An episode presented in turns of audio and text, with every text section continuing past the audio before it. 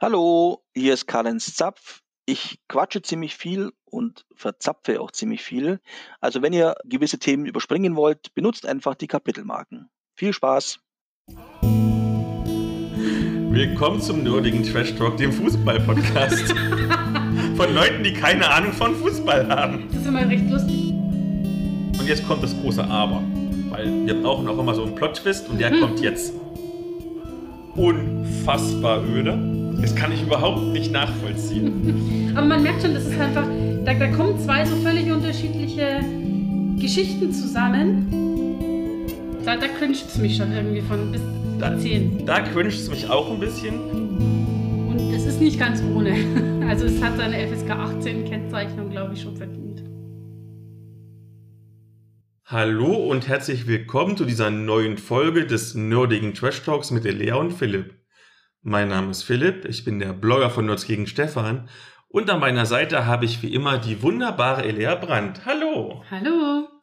Na Elea, wie geht's dir denn? Wir haben uns ja jetzt in echt quasi zur Aufnahme schon seit über zwei Monaten nicht mehr gesehen. So lange haben wir strikt die Pandemieregeln eingehalten. Ja, und ähm, jetzt sind wir beide tatsächlich schon zweit geimpft. Ich seit gestern. Das merke ich auch immer noch. Bin noch etwas müde und etwas erschöpft, aber sehr zufrieden, dass es jetzt durch ist. Das heißt, wenn diese Folge rauskommt, weil die kommt in drei Wochen nach der Aufnahme raus, dann können wir auch schon wieder, da sich dann zumindest die Geimpften wieder treffen können, auch wieder problemlos Rollenspiele spielen.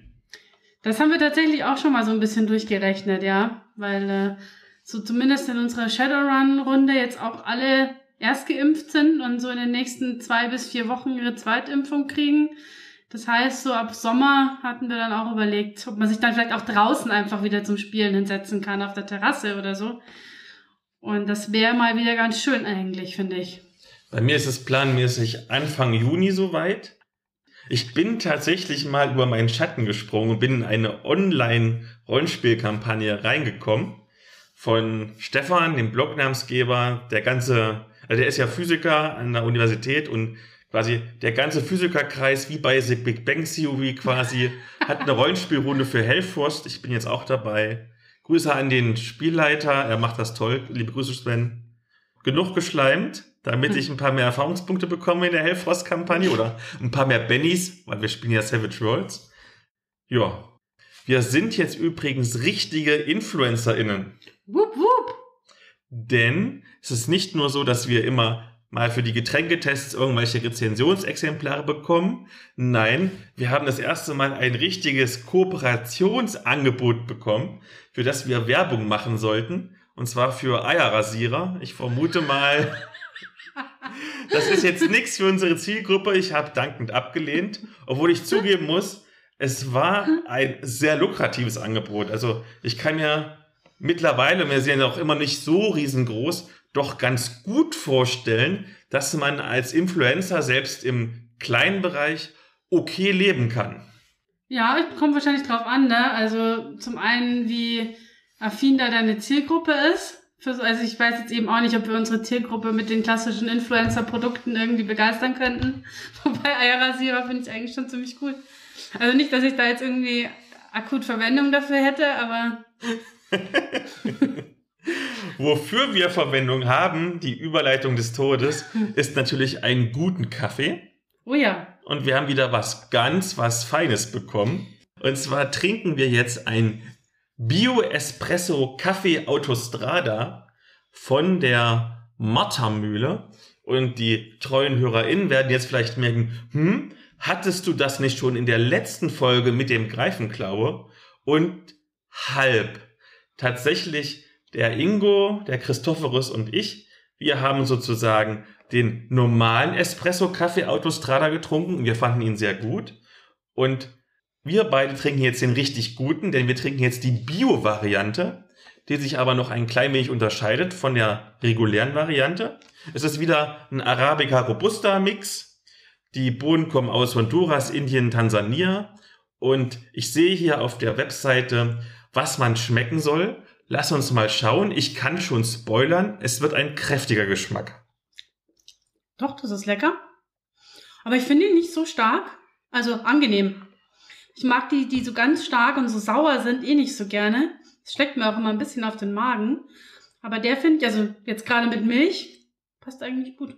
Was wäre denn deine erste Geschmacksassoziation? Kaffee. ich hatte vorhin schon mal kurz zumindest meine Nase reingehalten ins Pulver. Ich finde, der hatte so ein bisschen so einen erdigen Geruch fast. Schmeckt man jetzt aber, finde ich, am Kaffee nicht. Er hat ein bisschen, er hat ein bisschen Schärfe fast, finde ich. Aber sonst wüsste ich nicht, was soll ich denn schmecken? Was sagt denn die, die Website? Also, was du schmecken sollst und was ich tatsächlich sofort geschmeckt habe, war Zartbitterschokolade. Ja, ich finde Kaffee schmeckt aber immer ein bisschen nach Zartbitterschokolade, oder? Und das zweite, da habe ich tatsächlich erst so ein bisschen rumschlabbern müssen, damit ich diesen Geschmack auf meinen Geschmacksknospen in der hintersten Ecke der Zunge spüren kann. Nougat-Geschmack. Also gerade im Abgang merkst du so einen ganz, ganz leichten, ganz, ganz, ganz leichten schokoladig süßen, mm, Nougat-mäßigen ja. Geschmack. Aber der ist bei weitem nicht so stark wie Zartbitterschokolade. Das stimmt. Aber ich muss sagen. Also sehr, sehr bekömmlich, lecker, ja. Sehr bekömmlich. Finde den auch lecker. Und ich habe es vorhin dir schon erzählt, ein, eine kleine Anekdote, wie viel doch die Bio-KäuferInnen bevorzugt werden gegenüber den normalen KäuferInnen. Bei der normalen Espresso-Variante, da steht ja so eine ganz lange Anleitung drunter, wie man den zubereiten soll. Wir haben die ja letztes Mal vorgelesen. Und die Bio-KäuferInnen, die also quasi schon zumindest, was so die Zielgruppe ist, was die ganzen Supermärkte so denken, ein bisschen einkommensstärker ist, die bekommen ein sehr gut und sehr informatives YouTube-Video präsentiert. Die müssen also nicht lesen, die müssen einfach nur zuhören. Ich verlinke euch auch dieses Video, allein schon deswegen, weil letztes Mal, als wir das vorgelesen haben, die Anleitung, ich ja gar nicht wusste, was die ganzen Begriffe bedeuten. Und vielleicht ihr auch nicht, deswegen schaut es euch gerne an in den Show Notes und wir sind zufrieden. Ja, auf jo. jeden Fall. Vielen Dank für das Rezensionsexemplar, liebe Martha Mühle. Und wir sind jetzt frisch gestärkt, denn wir haben zwei Ask Me Anything Fragen. Eine davon ist bestimmt ein wenig heikel. Aber lass uns mal überlegen, möchtest du erst deine wohl nicht so heikle Frage, wie du mir gesagt hast, oder soll ich gleich anfangen? Wie du möchtest. Wir können auch gerne mal so ein bisschen smooth mit meiner starten. Okay. Damit wir nicht gleich irgendwie mit den, mit den harten Bandagen hier auftauchen müssen. Also, ähm, Du hast ja noch einen zweiten Podcast, ja, den Out of Plattenbau. Und da hast du mal erwähnt, dass du schon in anderen Hobbys aktiv warst, die du dann aber irgendwann aufgegeben hast. Darauf bezieht sich eben jetzt die Frage, beziehungsweise eher an mich, weil du hast es schon mal beantwortet, ob es ein Hobby gibt, das wir mal sehr intensiv ausgeübt haben und dann irgendwann aufgegeben haben oder fallen lassen mussten. Da habe ich ja ganz viele Hobbys tatsächlich so in meinen Zehnerjahren, also den typischen Teenagerjahren, war ich ja ein fanatischer Videospielspieler. Da war alles wichtiger. Selbst Freundin oder so habe ich gedacht, brauche ich nicht, weil ich habe Videospiele, ist viel geiler. Ähm, mittlerweile weiß ich, nein, Freundin ist schon besser. ähm, und dann, als ich 18 wurde und endlich spielen durfte, habe ich mit Paintball angefangen. Habe auch Turnier-Paintball gespielt, viele Jahre lang. War auch gar nicht so schlecht hab da unfassbare viele tausend Euro ausgegeben für. Und dann einmal von, von jetzt auf gleich plötzlich so, zack, dachte ich mir so, ja nö, jetzt eigentlich nicht mehr. Ich kann es auch gar nicht, kann auch gar nicht sagen, warum das so war. Vielleicht auch unsere Mannschaft, mit der wir immer gespielt haben, mit der wir halt auch erfolgreich waren, die ist dann durch Studium und durch Arbeit und so in alle Winde zerstreut. Und anfangs ging es noch, wir konnten uns immer zumindest auf bestimmte Termine einigen wie bei Rollenspielrunden halt auch. Und irgendwann geht's halt nicht mehr, weil Privatleben, manche haben schon Kinder bekommen zum Beispiel, manche sind ins Ausland gereist und da hängen geblieben. Naja, und dann dachte ich mir so, naja, wie viel kostet so ein Paintball-Spieltag, wenn man jetzt professionell spielt? Also in Anführungszeichen professionell. Vielleicht ein Hunderter oder so. Plus Fahrtkosten. Na, ich weiß nicht. Irgendwann war es plötzlich weg, das Interesse. Hm. Ich kann nicht genau sagen, woran es lag. Ich hoffe, das passiert mir beim Rollenspiel auch nicht, aber ich glaube, gerade beim Rollenspiel ist es ja doch noch so abwechslungsreich, weil du quasi ja verschiedene Spielstile innerhalb eines Hobbys hast. Von fast an Tabletop grenzendes Miniaturenschubsen bis hin zu, sagen wir mal, Improvisationstheater auf der anderen Seite. Ich glaube, vielleicht halte ich da ein bisschen länger durch. Hoffe ich einfach mal. Das ist total gut, weil damit hast du quasi den zweiten Teil der Frage schon vorweggenommen. Der wäre nämlich tatsächlich gewesen, ob wir glauben, dass uns das beim Rollenspiel auch mal passieren kann. Ähm, hast du jetzt damit schon beantwortet. Ich habe überlegt, so richtig total intensives Hobby. Ich glaube, das Einzige, das auf der Strecke geblieben ist, ein Stück weit im Laufe der Zeit, ist tatsächlich das Lesen. Ich habe als Teenager unglaublich viel gelesen, ich habe ganze Nächte durchgelesen. Und mit dem Studium hat sich das aber dann so ein bisschen aufgehört. Erstens, weil man halt natürlich auch viel dann fürs Studium selbst lesen muss und dann nicht mehr so Lust hat. Ich glaube, es hat sicherlich auch mit der Verfügbarkeit von anderen Medien zu tun. Also Streaming, glaube ich, hatte ich noch nicht, als ich studiert habe. Ich bin so alt. Aber.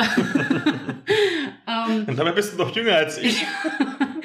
also zumindest im Bachelorstudium weiß ich, dass ich da hatte ich gar kein Fernsehen. Da habe ich nur DVDs geguckt bis zum Abwinken.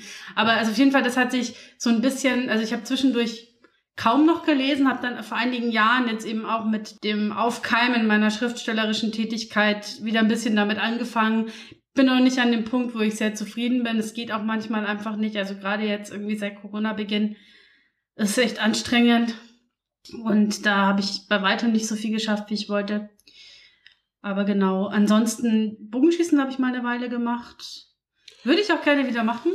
Das, ist, das scheint so ein bayerisches Ding zu sein. Jedes Mädchen aus Bayern, was ich kenne, macht Bogenschießen. Ehrlich? Ja. Also bei uns gab es das tatsächlich in Regensburg an der Uni als Hochschulsport. Und da habe ich dann angefangen. Dann habe ich in Erlangen, als ich da hingezogen bin, zwei Jahre, zweieinhalb oder sogar drei Jahre im Verein geschossen. Und dann sind wir aber nach Regensburg zurückgezogen und dann halt, habe ich es halt so ein bisschen aufgehört in der Zeit. Und ich glaube auch fast, ich müsste fast wieder von vorne anfangen, wenn ich es jetzt irgendwie. Ich glaube, es gibt zwar so, so Automatismen, ja, das ist wie beim Fahrradfahren, gewisse Dinge, wenn die der Körper mal weiß, wie sie gehen, dann kann man sie reproduzieren. Aber ich glaube, ich müsste da echt wieder von vorne so ein bisschen anfangen. Das ging ja aber, weil der, der Schwertkampfverein, in dem wir sind, die Schwertkampfschule, ähm, auch Bogenschießen anbietet. Also es wäre theoretisch, wenn Corona dann irgendwann mal vielleicht nicht mehr ist, auch eigentlich denkbar, das wieder zu machen. Ist eigentlich auch ein schöner Sport.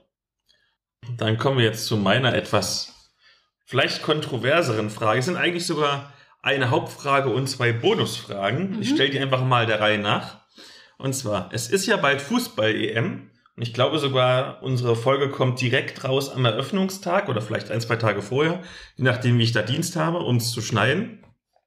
Fiebert ihr auch mit? Und falls ja, empfindet ihr denn für die Mannschaft Patriotismus? Und Bonusfrage eins: könnt ihr die Kritik am EM oder Weltmeisterschaftspatriotismus nachvollziehen? Und Bonusfrage zwei: was glaubt ihr, wie weit werden wir kommen? Oh. Also ich muss ehrlich zugeben, ich hatte das schon wieder völlig verdrängt, dass EM ist. Ich auch dieses Mal, ich habe es komplett verdrängt, bis ich die Frage bekommen ja, habe. Wobei ich eigentlich zumindest das immer weiß, wenn es ist. Also ich würde jetzt nicht sagen, dass ich dir mit gegenfieber. Also das wäre echt übertrieben. Ich habe eigentlich, ich gucke die Spiele schon meistens. Zumindest halt, ja, die mit deutscher Beteiligung oder generell dann die, die Spiele mit Mannschaften, die irgendwie, die mich interessieren, die spannend sind. Aber ich habe jetzt auch keinen, also ich würde es jetzt auch nicht schmerzlich vermissen, wenn ich es mir nicht angucken könnte. Also ich hatte mal eine Phase, wo ich wirklich total gerne Fußball geschaut habe im Studium, weil da meine Mitbewohner auch relativ fußballaffin waren. Aber mittlerweile ist es so, ja, ganz nett, aber muss nicht. Dementsprechend, ich muss auch sagen, also ich kann auch mit diesem ganzen ähm, Patriotismus generell gar nicht viel anfangen. Also das ist irgendwie so ein Empfinden, das mir völlig fremd ist. Klar, ich meine, das sind Spieler, die man kennt, weil sie halt in den Medien hier immer wieder präsent sind. Ähm, aber das war's auch schon. Also, ja, bin ich, ist mir nicht so nah irgendwie dieses Gefühl. Also ich glaube, ich habe schon rausklingen lassen, ich fiebere jetzt nicht unbedingt mega diesem Event entgegen, werde aber bestimmt auch wieder zumindest die deutschen Fußballspiele schauen und habe mir deswegen auch unter anderem extra Nachtdienst eingetragen auf Arbeit, weil garantiert niemand klingeln wird, weil alle Fußball gucken. Aber um mal zu dieser Patriotismusfrage erstmal zu kommen, ich glaube, es kommt jetzt mal darauf an, wie man den Patriotismus genau definiert. Ja. Also ich habe die erste Definition, die mir Google heute früh noch ausgespuckt hat, war eine begeisterte Liebe zum Vaterland, eine vaterländische Gesinnung. Ja.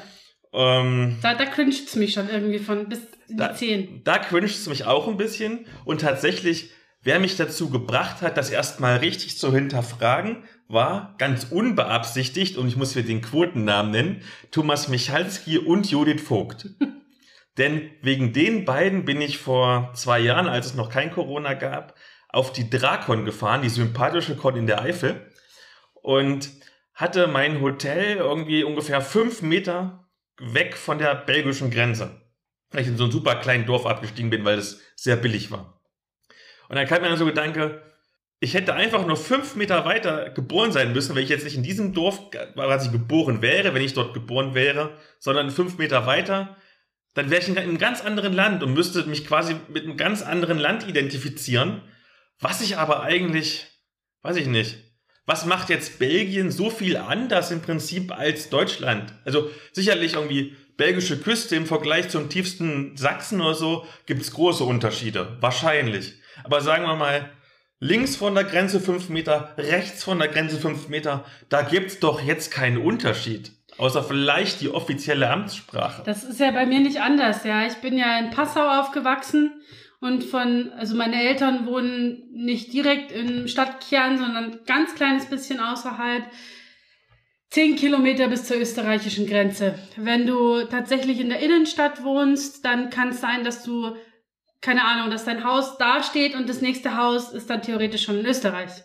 Also das ist genau das gleiche in Grün, ja. Was unterscheidet uns jetzt, also unser Nationalgefühl, in Anführungszeichen, von dem irgendwie von ÖsterreicherInnen. Also ja, ist irgendwie auch einfach so, ich meine, ich kann mich irgendwie identifizieren mit dem Ort, aus dem ich komme, irgendwie die Region, aus der ich komme, weil man damit halt Erinnerungen verbindet, weil man damit irgendwie Orte und Menschen verbindet aber diese Zugehörigkeit zu irgendwie Deutschland, die fühle ich nicht so richtig. Also. Was ich dagegen tatsächlich fühle, wenn man zum Beispiel Patriotismus jetzt nicht im Sinne sieht von einer irgendwie einer vaterländischen Gesinnung oder so, sondern es quasi mit, sagen wir mal, Stolz auf sein Land übersetzt. Also ich kann jetzt nicht unbedingt stolz auf mein Land sein, aber es gibt Dinge, auf die ich stolz sein kann. Und stolz im Sinne von also wenn ich zum Beispiel auf dich stolz wäre, dann freue ich mich ja tatsächlich für irgendwelche Dinge, die du zum Beispiel erreicht hast. Das kann man ja ungefähr so stolz sehen. Also zum Beispiel, was immer so ein sehr schönes Wort ist, Verfassungspatriotismus. Also ich finde unser Grundgesetz, sicherlich gibt es ein paar Schwächen, ziemlich geil. Und ich tue alles dafür, dass das Grundgesetz auch so weiter besteht, indem ich zum Beispiel keine extremistischen Parteien wähle, vielleicht mich irgendwie andersweitig noch engagiere oder so, die Würde des Menschen nicht unbedingt antaste. Und ich glaube, Dinge, äh, du kannst stolz sein auf Dinge, an denen du selbst mitwirkst, damit sie gut sind. Ja. ist genauso, weiß ich nicht, wenn ich jetzt sage, ich bin, sagen wir mal, stolz auf irgendeinen Fußballverein, in der Bundesliga zum Beispiel. Mit dem habe ich nichts zu tun. Wenn ich aber jetzt zum Beispiel, sagen wir mal, in dieser Mannschaft irgendwie im, im Verein mit drin wäre, ja vielleicht als Jugendtrainer, ich finde irgendein Talent und, und trainiere das hoch, bis es in der ersten Bundesliga dann für diesen Verein die Tore schießt. Dann kann ich da vollkommen stolz drauf sein, weil ich quasi mitgewirkt habe, dass es gut ist. Ja, sehe ich auch so. Also ich meine, warum sollte ich stolz sein, was weiß ich, darauf, dass Deutschland Exportgut X exportiert oder so, wenn ich keinerlei Bezug zu diesem Exportgut habe. Aber ja, wie du sagst, ne, wenn man selber daran irgendwo aktiv mitwirkt, ist es natürlich schon wieder was was ganz anderes. Dann war ja noch die Frage, ob wir das irgendwie kritisch sehen. Also es gab ja tatsächlich so ein paar Studien auch dazu. Ich habe mich mal ein bisschen reingelesen gehabt, als das Thema aufkam, dass das nicht ganz von der Hand zu weisen ist, dass dieser Fußballpatriotismus auch umschlagen kann in feindliche oder feindselige Muster, dass das durchaus passieren kann. Halte ich auch nicht für ganz abwegig. Ich glaube aber, dass es eher daran liegt, dass es die gleichen Leute sind, die irgendwie affin sind für ähnliche Dinge. Also wer sich irgendwie mit seinem Land aus irgendwelchen Gründen identifiziert, identifiziert sich halt auch aus irgendwelchen Gründen dann mit der Fußballmannschaft seines Landes oder so. Also ganz, also ich würde es jetzt nicht als komplett, als komplette Bagatelle abtun. Ich glaube aber, dass die meisten Menschen tatsächlich nach Ende der Fußball-WM oder EM da auch nicht mehr dran denken. Ich finde das mit diesen ganzen Fähnchen, am besten noch, wenn sie ihre Autos mit den Fähnchen schmücken, immer allein schon deswegen affig, weil das die, die am allermeisten diese schwarz-rot-goldene Fahnen draufpacken, ich sehe das ja bei uns im Osten immer ganz oft oder so, äh, also sagen, oh, ich bin jetzt voll patriotisch, weil Deutschland geil ist, sind die, die aber eigentlich gar nichts dafür tun, sondern immer nur meckern, wie scheiße alles ist. Ja. Anstatt zu versuchen, irgendwie positiv was zu verändern. Ja, also keine Ahnung, trotzdem, wenn du jetzt Fan bist und der kaufst dir jetzt ein sehr, sehr, sehr übertörtes DFB-Trikot, ist das alles, das ist ja kein Problem oder so. Aber es, gibt ja wirklich Leute, die ihr ganzes Haus und ihr ganzes Auto schwarz-rot-gold anmalen und das ist schon übertrieben. In meinen Augen, ich möchte jetzt kein King-Shaming machen oder Fan-Shaming, aber. Nee, ja. meins es auch nicht. Ich finde es auch schade. Also man merkt es total zum Beispiel, ich bin nicht so super affin, was Sport angucken angeht. Äh, das einzige, einzige Sportart, die ich regelmäßig mal gucke, ist Darts. Und Darts ist sehr, sehr lange ganz unabhängig gewesen von der Nationalität der Spieler. Da gab's die Spieler, die du mochtest, die du cool fandest, die irgendwie witzig waren oder die einem irgendwie sympathisch waren. Und es war vollkommen gleichgültig, ob das Niederländer waren oder Engländer oder Schotten oder Australier oder was auch immer. Aber seit jetzt tatsächlich, also ich gucke natürlich auch die deutschen Übertragungen, ne, ist ja ganz klar, ähm, seit da jetzt tatsächlich ein, zwei Deutsche irgendwie mitmischen in den vorderen Rängen, merkt man total, dass das so ein bisschen kippt. Und das finde ich schade, weil das vorher eigentlich viel netter war, ganz ohne diese krasse Fixierung auf das Herkunftsland. Wobei, wenn ich jetzt so tiefer drüber nachdenke, während du erzählst, glaube ich, dass ich vielleicht auch ein bisschen Affinität doch zu bestimmten Arten von Lokalpatriotismus oder so habe. Ich interessiere mich jetzt eigentlich überhaupt nicht für die Bundesliga oder für Fußball groß oder so. Aber das mit Red Bull Leipzig, Rasenball Leipzig heißt ja offiziell, oder Rasenball Sport, egal, ne, ihr wisst, Red Bull Verein und Union Berlin zwei ostdeutsche Vereine sind, triggert mich doch als in Ostdeutschland geborenen mehr, als ich das eigentlich wahrhaben will. Selbst wenn ich mich jetzt nicht wirklich für Fußball interessiere. Also ich weiß, Bayern ist immer ganz oben und ganz unten Schalke ist abgestiegen und die fanden das nicht geil. Mehr weiß ich nicht davon. Ja. Aber irgendwie ist trotzdem auf so einer Metaebene, ich freue mich, dass auch Ostdeutschland, also meine Region quasi vertreten ist in der obersten deutschen Spielklasse. Das kann ich nicht logisch erklären, vielleicht du als Psychologin. Aber ja, ich glaube, ich glaube, ich habe auch so eine kleine Affinität, so sehr ich auch übertriebenes Herausstellen von Phantom und Patriotismus affig finde. Aber wie gesagt, kein King-Shaming macht, wenn es euch Spaß macht. Bonusfrage 2. Was glaubt ihr, wie weit werden wir kommen? Ich bin ja immer so ein etwas vorsichtiger und pessimistischer Mensch. Aber ich glaube, die Vorrunde schaffen wir gerade so ganz knapp auf den zweiten Platz. Ich glaube, dann ist Schluss. Was meinst du? Ja, ich hätte jetzt auch kein so ganz gutes Gefühl. Ich muss aber auch sagen, ich bin tatsächlich absolut nicht informiert im Moment und weiß auch gar nicht, wo die deutsche Mannschaft irgendwie im internationalen Vergleich im Moment angesiedelt ist. Aber ich bin auch eher so, ja, ich glaube, wir können froh sein, wenn wir die Vorrunde schaffen. Willkommen zum nerdigen Trash Talk, dem Fußball-Podcast. von Leuten, die keine Ahnung von Fußball haben. Das ist immer recht lustig. Meine Eltern haben in ihrem, ähm, in ihrem Kollegium immer so ein Tippspiel und es gewinnen einfach immer die Leute, die keine Ahnung haben. Das ist total schön. Weil du es einfach nicht vorhersehen kannst. Oder es ist total oft zumindest gewinnen Leute ohne jede Fußballahnung. Dann kommen wir mal zu den Themen vor dem Thema. Und weil du ja schon ein re renommierter Teil dieses Podcasts bist, ah. Darfst du selbstverständlich erstmal ein bisschen Werbung schalten. Hashtag Werbung, die Lea hat einen geilen neuen Roman am Start. Ja, am 15. Juni erscheint Mutterschoß. Mutterschoß ist der Nachfolgeband zu Opfermond, meinem Debüt. Ist auch ein düsterer Fantasy-Thriller mit ein bisschen Horror. Es ist unabhängig lesbar, also falls ihr jetzt Opfermond noch nicht kennt, ist es nicht schlimm, weil die beiden Romane inhaltlich nicht aufeinander aufbauen. Aber es gibt natürlich so ein paar Personen, Schauplätze, Handlungsstränge, die man wiederfindet, wenn man beide gelesen hat. Und ich freue mich sehr drauf. Es ist ein ziemlich geiles Buch, finde ich. Also ich mag es sehr. Es ist schon sehr düster und es ist schon auch nicht ohne, was so die Themen angeht. Aber es hat auch ein paar echt also ein paar Themen drin, die mir selber sehr wichtig sind und wo ich hoffe, dass die auch genauso rüberkommen, wie ich mir das vorgestellt habe. Wo du erwähnst, dass es ja quasi der Nachfolger von Opfermond ist. Wir haben uns ja quasi über Opfermond erst kennengelernt. Ja, ist schon romantisch, ne? Ganz romantisch, weil ich habe ja damals die Rezension zu diesem Buch geschrieben und habe irgendwie sinngemäß geschrieben, dass du eine vollkommen überbewertete Autorin bist. aber auch was. Wobei ich glaube, dass du da immer noch, also du hast mir da, glaube ich, zu dem Zeitpunkt mehr Fame zugestanden, als ich hatte.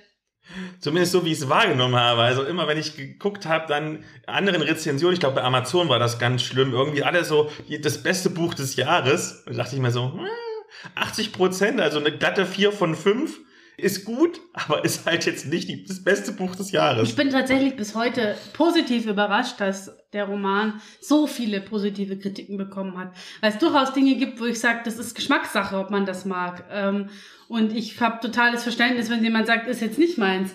Aber offensichtlich hat es auch einfach die richtigen Leute erreicht. Das ist ja auch immer so ein Punkt, ja. Kaufen wirklich die Leute das Buch, für die es auch das Richtige ist? Oder gibt es Leute, die dahin, die dazugreifen, obwohl sie es am Ende feststellen, hätte ich lieber nicht gemacht. Dann bleiben wir doch mal ganz kurz in der Fantasy-Literatur-Bubble, denn du warst ja ein engagiertes Mitglied des diesjährigen Lit-Camps. Und ich fange erst mal an, was ist denn so ein Lit-Camp überhaupt? Das Lit-Camp ist ein sogenanntes Barcamp.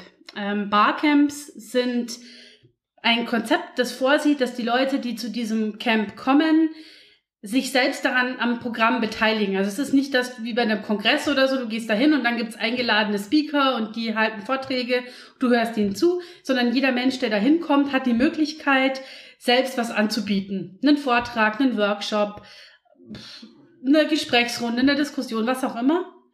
Und das ist eben so die Idee vom Barcamp, dass man so peer-to-peer im Endeffekt einander Dinge beibringt und jeder so ein bisschen was erzählt. Dadurch hat man einen sehr, sehr großen Range von Leuten, die einfach aus ihrem Nähkästchen plaudern, bis hin wirklich zu ExpertInnen auf ihrem Gebiet, die sehr, sehr fundierte und dichte Vorträge zum Beispiel halten. Aber das ist auch so eine ganz schöne Mischung.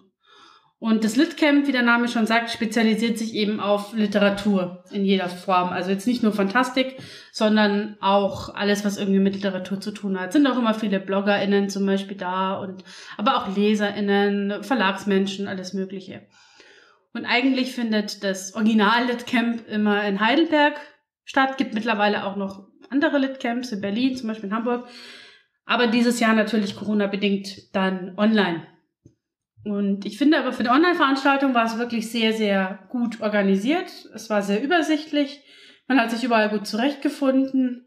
Auch die Vorträge und die Möglichkeiten, die richtigen Vorträge zu finden, sich da reinzuklicken, hat sehr gut funktioniert. Es wurde auch, glaube ich, ganz gut angenommen insgesamt. Und es waren viele interessante Veranstaltungen da um, im Umfang weniger, als es jetzt wahrscheinlich auf einem echten Litcamp gewesen wäre. Aber waren viele, viele interessante Dinge dabei. Was war denn zum Beispiel dabei? Du hast ja mal getwittert, was du unter anderem alles gelernt hast. Genau, also was war unter anderem dabei? Also ich habe ja so eine Art Mythbusting-Session gemacht zum Thema Psychologie, Justiz und Krimi. Also was gibt so für klassische ja, Fehlernamen oder Mythen oder Klischees, die in Krimis ganz oft vorkommen, die aber in der Realität eigentlich gar nicht so sind. Ansonsten gab es einen Vortrag zum Beispiel von Sabrina Scheleschny, die über die Darstellung von Indigenen in der Literatur oder generell auch in der Fantastik gesprochen hat. Nora Bensko hat was erzählt über die Darstellung von nicht weißen Figuren, auch primär in der Fantastik. Es gab einen Vortrag über die, über, über schwarz, über das Haar von schwarzen Menschen. Es gab aber auch, ich glaube, einen Urban Fantasy Vortrag, wo es um das Genre ging und es gab auch ein paar Vorträge, wo es um Blockthemen ging. Also es war relativ breit gemischt. Aber insgesamt ist das Litcamp eher so ein bisschen so eine progressive Veranstaltung, sage ich jetzt mal. Also so eine linksgrün versiffte. da habe ich noch eine kleine Nachfrage, denn ich habe in einem Tweet gelesen, äh, worum es unter anderem ging, und das würde mich tatsächlich mal interessieren. Und zwar ging es so grob zusammengefasst darum, dass man nicht unbedingt oder besser überhaupt nicht seine Fantasy-Völker an realen Kulturen orientieren soll. Und meine Frage kommt deswegen, weil ist es denn aber nicht normal, dass bestimmte äußere Einflüsse immer zu ähnlichen Kulturen führen. Also zum Beispiel, wenn jetzt Wüste ist, egal ob die Wüste in Afrika ist oder in Asien oder die Steppe in, in Amerika oder so, da ist es ja sehr wahrscheinlich, dass die EinwohnerInnen dort Nomaden sind, weil sie nicht immer Wasser haben. Warum darf ich also nicht in meinem Fantasy-Roman das Wüstenvolk, meinetwegen die Wüstenorks, auch als Nomaden darstellen? Darfst du. Ähm, ich würde nicht sagen, man soll das grundsätzlich nicht machen. Falls ich das so formuliert habe, war es, glaube ich, vielleicht etwas verkürzt. Der Punkt ist genau der, den du jetzt ansprichst, nämlich, dass man sich Gedanken macht, warum ist mein Volk so, wie es ist. Was gibt es zum Beispiel für, nehmen wir wieder, na, du hast ein Volk, das irgendwie in der Wüste lebt. Dass die als Nomaden rumziehen, ist ein durchaus naheliegender Ansatz, wenn das irgendwie von den örtlichen Gegebenheiten so ist. Aber warum zum Beispiel müsste man für die jetzt ein strenges Patriarchat übernehmen? Oder warum müsste man so ein Wüstenkrieger-Image irgendwie übernehmen, wie es halt oft aus dem arabischen Raum importiert wird mit irgendwie entsprechenden Klischees? Oder warum müssten Menschen, die ähm, irgendwie die eben indigen sind, dann die gleichen Stammessymboliken oder ähm, generell religiöse oder rituelle Symboliken tragen, wie die es in unserer Welt tun. Das sind so Dinge, die man sich halt fragen muss. Und da sollte man eben immer gewisse Sensibilität haben und ein Augenmerk drauf, was tatsächlich, was ergibt Sinn in dem Kontext und was ist vielleicht überhaupt gar nicht notwendig, wo kann ich mich wegorientieren und wo muss ich vielleicht ohnehin ein bisschen aufpassen, weil ich von diesen Symboliken einfach keine Ahnung habe, wie die eigentlich funktionieren im realen Leben. Also gerade bei das, also ich fand total diesen, diesen Vortrag von Sabrina total spannend, wo es eben um die Darstellung von Indigenen geht, weil das auch ein Thema ist, mit dem ich mich selber noch nicht viel beschäftigt hatte. Und da wird einfach so viel Mumpitz letzten Endes, so viel Klischees auch reproduziert, die aber in der Realität eigentlich überhaupt nicht zutreffen. Passiert halt schnell dann. Vielleicht kann ich schon ein wenig spoilern, ohne zu sehr ins Detail zu gehen. Wir werden uns in einer der zukünftigen Folgen mit einer Stargästin nochmal intensiver beschäftigen zu diesem Thema. Lasst euch mal überraschen. Und vielleicht gibt es sogar noch eine extra Folge mit einem anderen Stargast, die auch in diese Richtung geht. Wupp, wupp. Ansonsten vielleicht noch kleiner Werbeblock. So ein ganz kleines bisschen habe ich drüber geschrieben in meinem Essay für Roll Inclusive. Da geht es nämlich um kultursensiblen Weltenbau und dem genau um die Frage, woher hole ich Ideen für meine verschiedenen Völker und Kulturen und wie mache ich das irgendwie, ohne dass ich da Leuten massiv auf den Schlips trete oder irgendwelche schwierigen Dinge reproduziere. Zumindest habe ich versucht, so ein paar Ideen zu liefern. Vielleicht hilft es ja dem einen oder anderen. Sehr schön. Dann weichen wir jetzt mal ganz spontan ab von unserer üblichen Struktur denn normalerweise kommt ja bei den nerdigen Trash Talk Folgen der Gast quasi erst am Ende. Aber ich habe noch als Thema vor dem Thema ein sehr kontroverses Thema, nämlich bezahltes Spielleiten. Und ich weiß, dass unser Gast Karl-Heinz Zapf da eine sehr starke Meinung hat. Deswegen rufen wir ihn doch gleich mal an. Ja, dann holen wir mal unseren Gast dazu. Herzlich willkommen, Karl-Heinz. Hallo. Magst du dich kurz vorstellen, lieber Karl-Heinz? Ach, die gute alte Vorstellungsrunde, die liebe ich. Die habe ich schon immer geliebt, äh, ob jetzt bei irgendwelchen Sitzkreisen oder Trommelkreisen äh, oder jetzt hier. Ja, mein Name ist Karl-Heinz Zapf. Ich habe recht früh das Rollenspiel-Hobby für mich entdeckt, wie so viele andere hier in diesem schönen Land mit äh, DSA und äh, spielte das oder habe damals angefangen 1984, als die erste Box und die ersten vier Abenteuer rausgekommen sind. Und mit einer ziemlich tollen Gruppe damals äh, haben wir dann alle möglichen Sachen ausprobiert, bis ich dann 1989 selbst mein erstes Regelwerk geschrieben habe, nämlich Mächte mit dem Moddermonster. Und so bin ich dem Hobby über die Jahre treu geblieben bis jetzt. Und die letzten Jahre habe ich hauptsächlich damit verbracht, ähm, neue Projekte voranzutreiben, unter anderem eben die Dorfbeschreibung Schnutenbach, Böses kommt auf leisen Sohlen. Das waren so die letzten Jahre meine, ja, meine Hauptpublikationen in dem Bereich. Das heißt, du hast also sehr viele Szenetrends mitbekommen. Und damit kommen wir zum aktuellen Thema vor dem Thema, was wir gerade besprechen. Weil ich weiß, du hast eine sehr starke Meinung zum Thema bezahltes Spielleiten. Wie lautet denn die Meinung? Also ähm, ein sehr kluger, ein sehr weiser Mann namens Gianni hat, äh, als das Thema neulich in einer Facebook-Gruppe wieder mal aufgetaucht ist und ich natürlich wieder sofort getriggert wurde dadurch, äh, hat dann zu mir gesagt, ich soll mich da gar nicht so, so aufregen oder gar nicht so sehr ähm, ja, äh, nerven lassen durch das Thema. Also tatsächlich, es, es ist ein Thema, das mir sehr am Herzen liegt, weil wir in den ganzen Jahren ähm, nicht mal ansatzweise daran gedacht hätten, äh, dass irgendjemand unseren Spielleiter bezahlt. Also ob das jetzt oder die Spielleiterin, ob das jetzt ich war, ob es jemand anderes war, das stand nie zur Debatte. Wir hatten bei unseren Gruppen immer, natürlich wurden gewisse Sachen bezahlt. Also wenn jetzt zum Beispiel der Spielleiter oder die Spielleiterin irgendwelche Ausgaben hatte, äh, oder es wurde halt mal ein Geschenk organisiert und so weiter und so fort. Aber die eigentliche Bezahlung, also wie jetzt tatsächlich für einen, sage ich mal, Job, äh, das stand nie zur Debatte.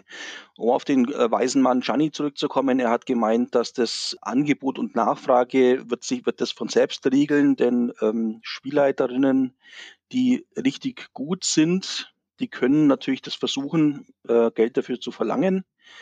Ähm, aber Spielleiterinnen, die weniger gut sind, die werden damit halt nicht, nicht sehr viel Erfolg haben und relativ zügig wieder von der Bildfläche verschwinden. Aber jetzt kommt meine Gegenfrage was soll denn jetzt bezahltes Spielleitertum für unser Hobby bringen? Zwei Sachen. Erstens, dass Leute wieder mal spielen, die sonst keine Zeit haben, was vorzubereiten. Keine Ahnung, für einen Geburtstag oder so.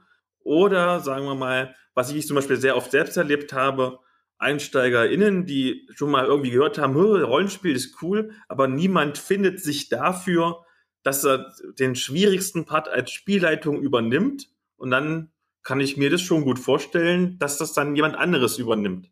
Ich glaube auch, das ist am ehesten das Szenario, das ich mir auch vorstellen kann. Ich glaube nicht, dass sich irgendwann mal in privaten Runden oder so, wo die Leute sich jetzt jahrelang treffen, plötzlich entschieden wird, dass die Spielleitung jetzt auf einmal bezahlt wird für ihre Aufgaben. Das kann ich mir jetzt nicht so vorstellen. Ich glaube auch eher, dass es dann eher um so Themen wie Nachwuchsförderung oder ähnliches geht oder eben Leute, die sagen, na, zeitlich kann ich mir das nicht leisten, aber ich habe Geld, also buche ich mir einen Spielleiter. Naja, also wenn ich mir zeitlich nicht leisten kann, das Hobby zu betreiben, dann würde ich das Argument als eher, sagen wir mal, fragwürdig jetzt bezeichnen, weil wenn ich keine Zeit dafür habe, dann klappt es wahrscheinlich finanziell letzten Endes auch nicht, weil die Zeit ist ja erstmal das Maßgebliche, die ich dafür aufbringen muss.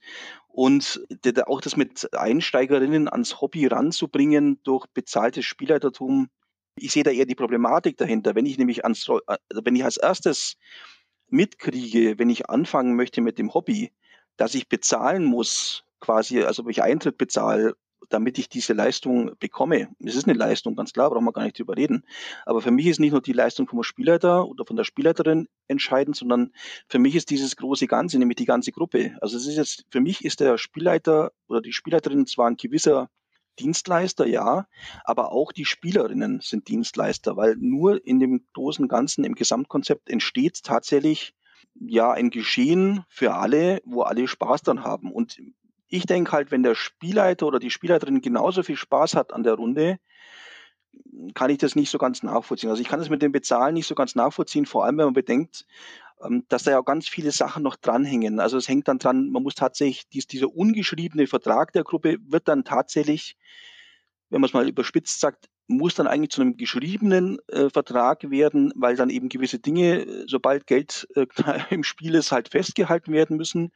Und da geht's dann ja schon los wenn ich jetzt unzufrieden bin mit dem Abenteuer, kann ich da mein Geld zurückverlangen? Oder äh, also das sind Dinge, ich finde, da muss man ja viel weiter im Voraus denken. Und natürlich, wenn ähm, die Person, die das Abenteuer vorbereitet, also jetzt wirklich Dinge rein investiert, die halt ungewöhnlich sind, also Props, irgendwelche echten Statuen oder weißt du Kuckuck was, dann ist das nochmal ein anderes Thema. Aber jetzt einfach ganz pauschal zu sagen, ich verlange Geld ähm, dafür, dass ich leite, das ist mir halt ein bisschen, das ist mal ein bisschen zu wenig. Also jetzt mir persönlich. Das ist tatsächlich, damit habe ich ein Problem.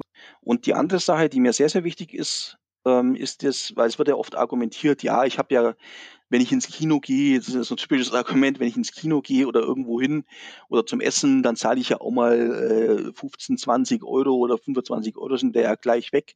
Ja, aber der Punkt ist doch der, wann ist denn der Punkt erreicht, äh, wenn ich jetzt mit dem Hobby anfangen will oder das Hobby betreiben möchte als Spielerin, ähm, wo ich mich dann entscheiden muss, gehe ich jetzt diese Woche ins Kino oder nehme ich diese Woche an der Rollenspielrunde teil? Denn also was, was überhaupt nicht passieren darf, meiner Ansicht nach, ist, dass wir plötzlich so eine Art Zwei-Klassengesellschaft haben im, im, im Hobby, wo die einen sich halt die Spielrunde leisten können und die anderen nicht.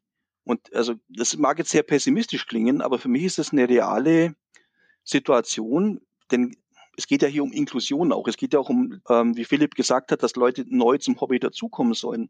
Aber wenn jetzt da Leute, also gerade Jugendliche, das Geld eben nicht übrig haben dafür, dann wird es dadurch ja meiner Ansicht nach, wird die Hürde ja noch höher gelegt, als ja, dass sie niedriger gelegt werden würde. Das sind halt so meine Gedanken dazu. Es ist natürlich auch der Zeit geschuldet. Das war bei uns ganz normal. Also wenn der Spielleiter mal was kopiert hat oder die Spielleiterin, dann ist es beim nächsten Mal hat es halt jemand anderes gemacht. Das heißt, so hat sich das immer, immer von den Ausgaben her ausgeglichen. Und das ist mir halt auch wichtig, man braucht ja nicht viel, um Rollenspiel zu betreiben. Man braucht in erster Linie Fantasie und vielleicht noch Würfel und vielleicht noch ein Regelbuch. Und darüber hinaus ist ja alles eigentlich auf, basiert ja alles auf Freiwilligkeit. Ja, und das andere, also abschließend möchte ich gerne noch sagen, es ist vielleicht auch ein bisschen im Zeitgeist geschuldet, dass eben ähm, dass man heutzutage halt so, also das ist jetzt auch sehr subjektiv von mir natürlich, aber dass man so ein bisschen den Eindruck hat, ja, heutzutage kann man alles kaufen. Also man, sobald man Geld auf den Tisch legt, ähm, dann kriegt man auch entsprechend was geboten. Und ähm, das finde ich ein bisschen schade tatsächlich. Also ich denke, das Ziel von der, von der Spielrunde sollte immer sein, dass alle gleichberechtigt Spaß am Tisch haben. Und ähm, dann, ja, dann weiß ich halt nicht, wenn, wenn alle hoffentlich gleich viel Spaß haben, warum jetzt einer davon oder eine davon bezahlt werden sollte. Weil, wie gesagt, ich sehe die Leute am Tisch schon als gleichberechtigt an. Und was der Spielleiter oder die Spielleiterin an Arbeit und Geld rein investiert, das entscheidet ja zuerst mal die Person selbst. Das war jetzt mal wieder natürlich viel zu lange ausgeführt, aber. ich habe jetzt gerade mal überlegt und bin tatsächlich zu dem Schluss gekommen, dass ich das schon mal mehr oder weniger in Anspruch genommen habe. Und zwar nicht im Sinne von, Pen-and-Paper-Rollenspiel. Das ist ja das, worüber wir jetzt eigentlich gesprochen haben. Aber wir haben mal so ein Krimi-Dinner-Dingens, also so ein geleitetes Krimi-Dinner quasi gebucht. Das kostete dann, glaube ich, auch irgendwie so ein paar Euro pro Person. Ich weiß es nicht mehr genau. Da war dann halt Essen und so natürlich auch noch mit dabei. Das ist eine andere Nummer. Aber da war es eben dann auch so, dass dann jeder seine Rolle bekommen hat und dass es tatsächlich auch jemanden gab, der die Runde so ein bisschen koordiniert und geleitet hat. Der Witz war nur, dass da fast nur LARPerInnen saßen und wir diese Spielleitung einfach komplett unterbuttert haben, irgendwann im Laufe dieses Abends, weil wir die einfach nicht brauchten. das ist ja wieder was anderes. Ich weiß gar nicht genau, wie ich das beschreiben soll, aber das sind ja Dinge, wenn ich eine, eine Location mieten muss als, als Veranstalter oder als Spielleiterin ja. oder wenn ich eben Essen ähm, auf den Tisch stelle oder, oder entsprechende Getränke oder halt, wie gesagt, Requisiten und, und, und, Kostüme. Beim Lab, ne? Genau. Wo du halt einfach die Location mitzahlen musst. Genau. Auch als Teilnehmerin. Ja, es ist für mich, ich finde, es ist kein, kein leichtes Thema und kein einfaches Thema. Und ich würde auch auf einer Convention das nicht mitmachen. Also es sei denn, es wird ganz klar angekündigt, für das und das Geld bekommt ihr auch entsprechend was geboten. Äh, dann würde ich das tatsächlich mal testen, weil ich auch nicht überzeugt davon bin, dass ein bezahlter Spielleiter oder eine Spielleiterin mir mehr oder was Besseres liefern kann als jemand, der nicht bezahlt wird.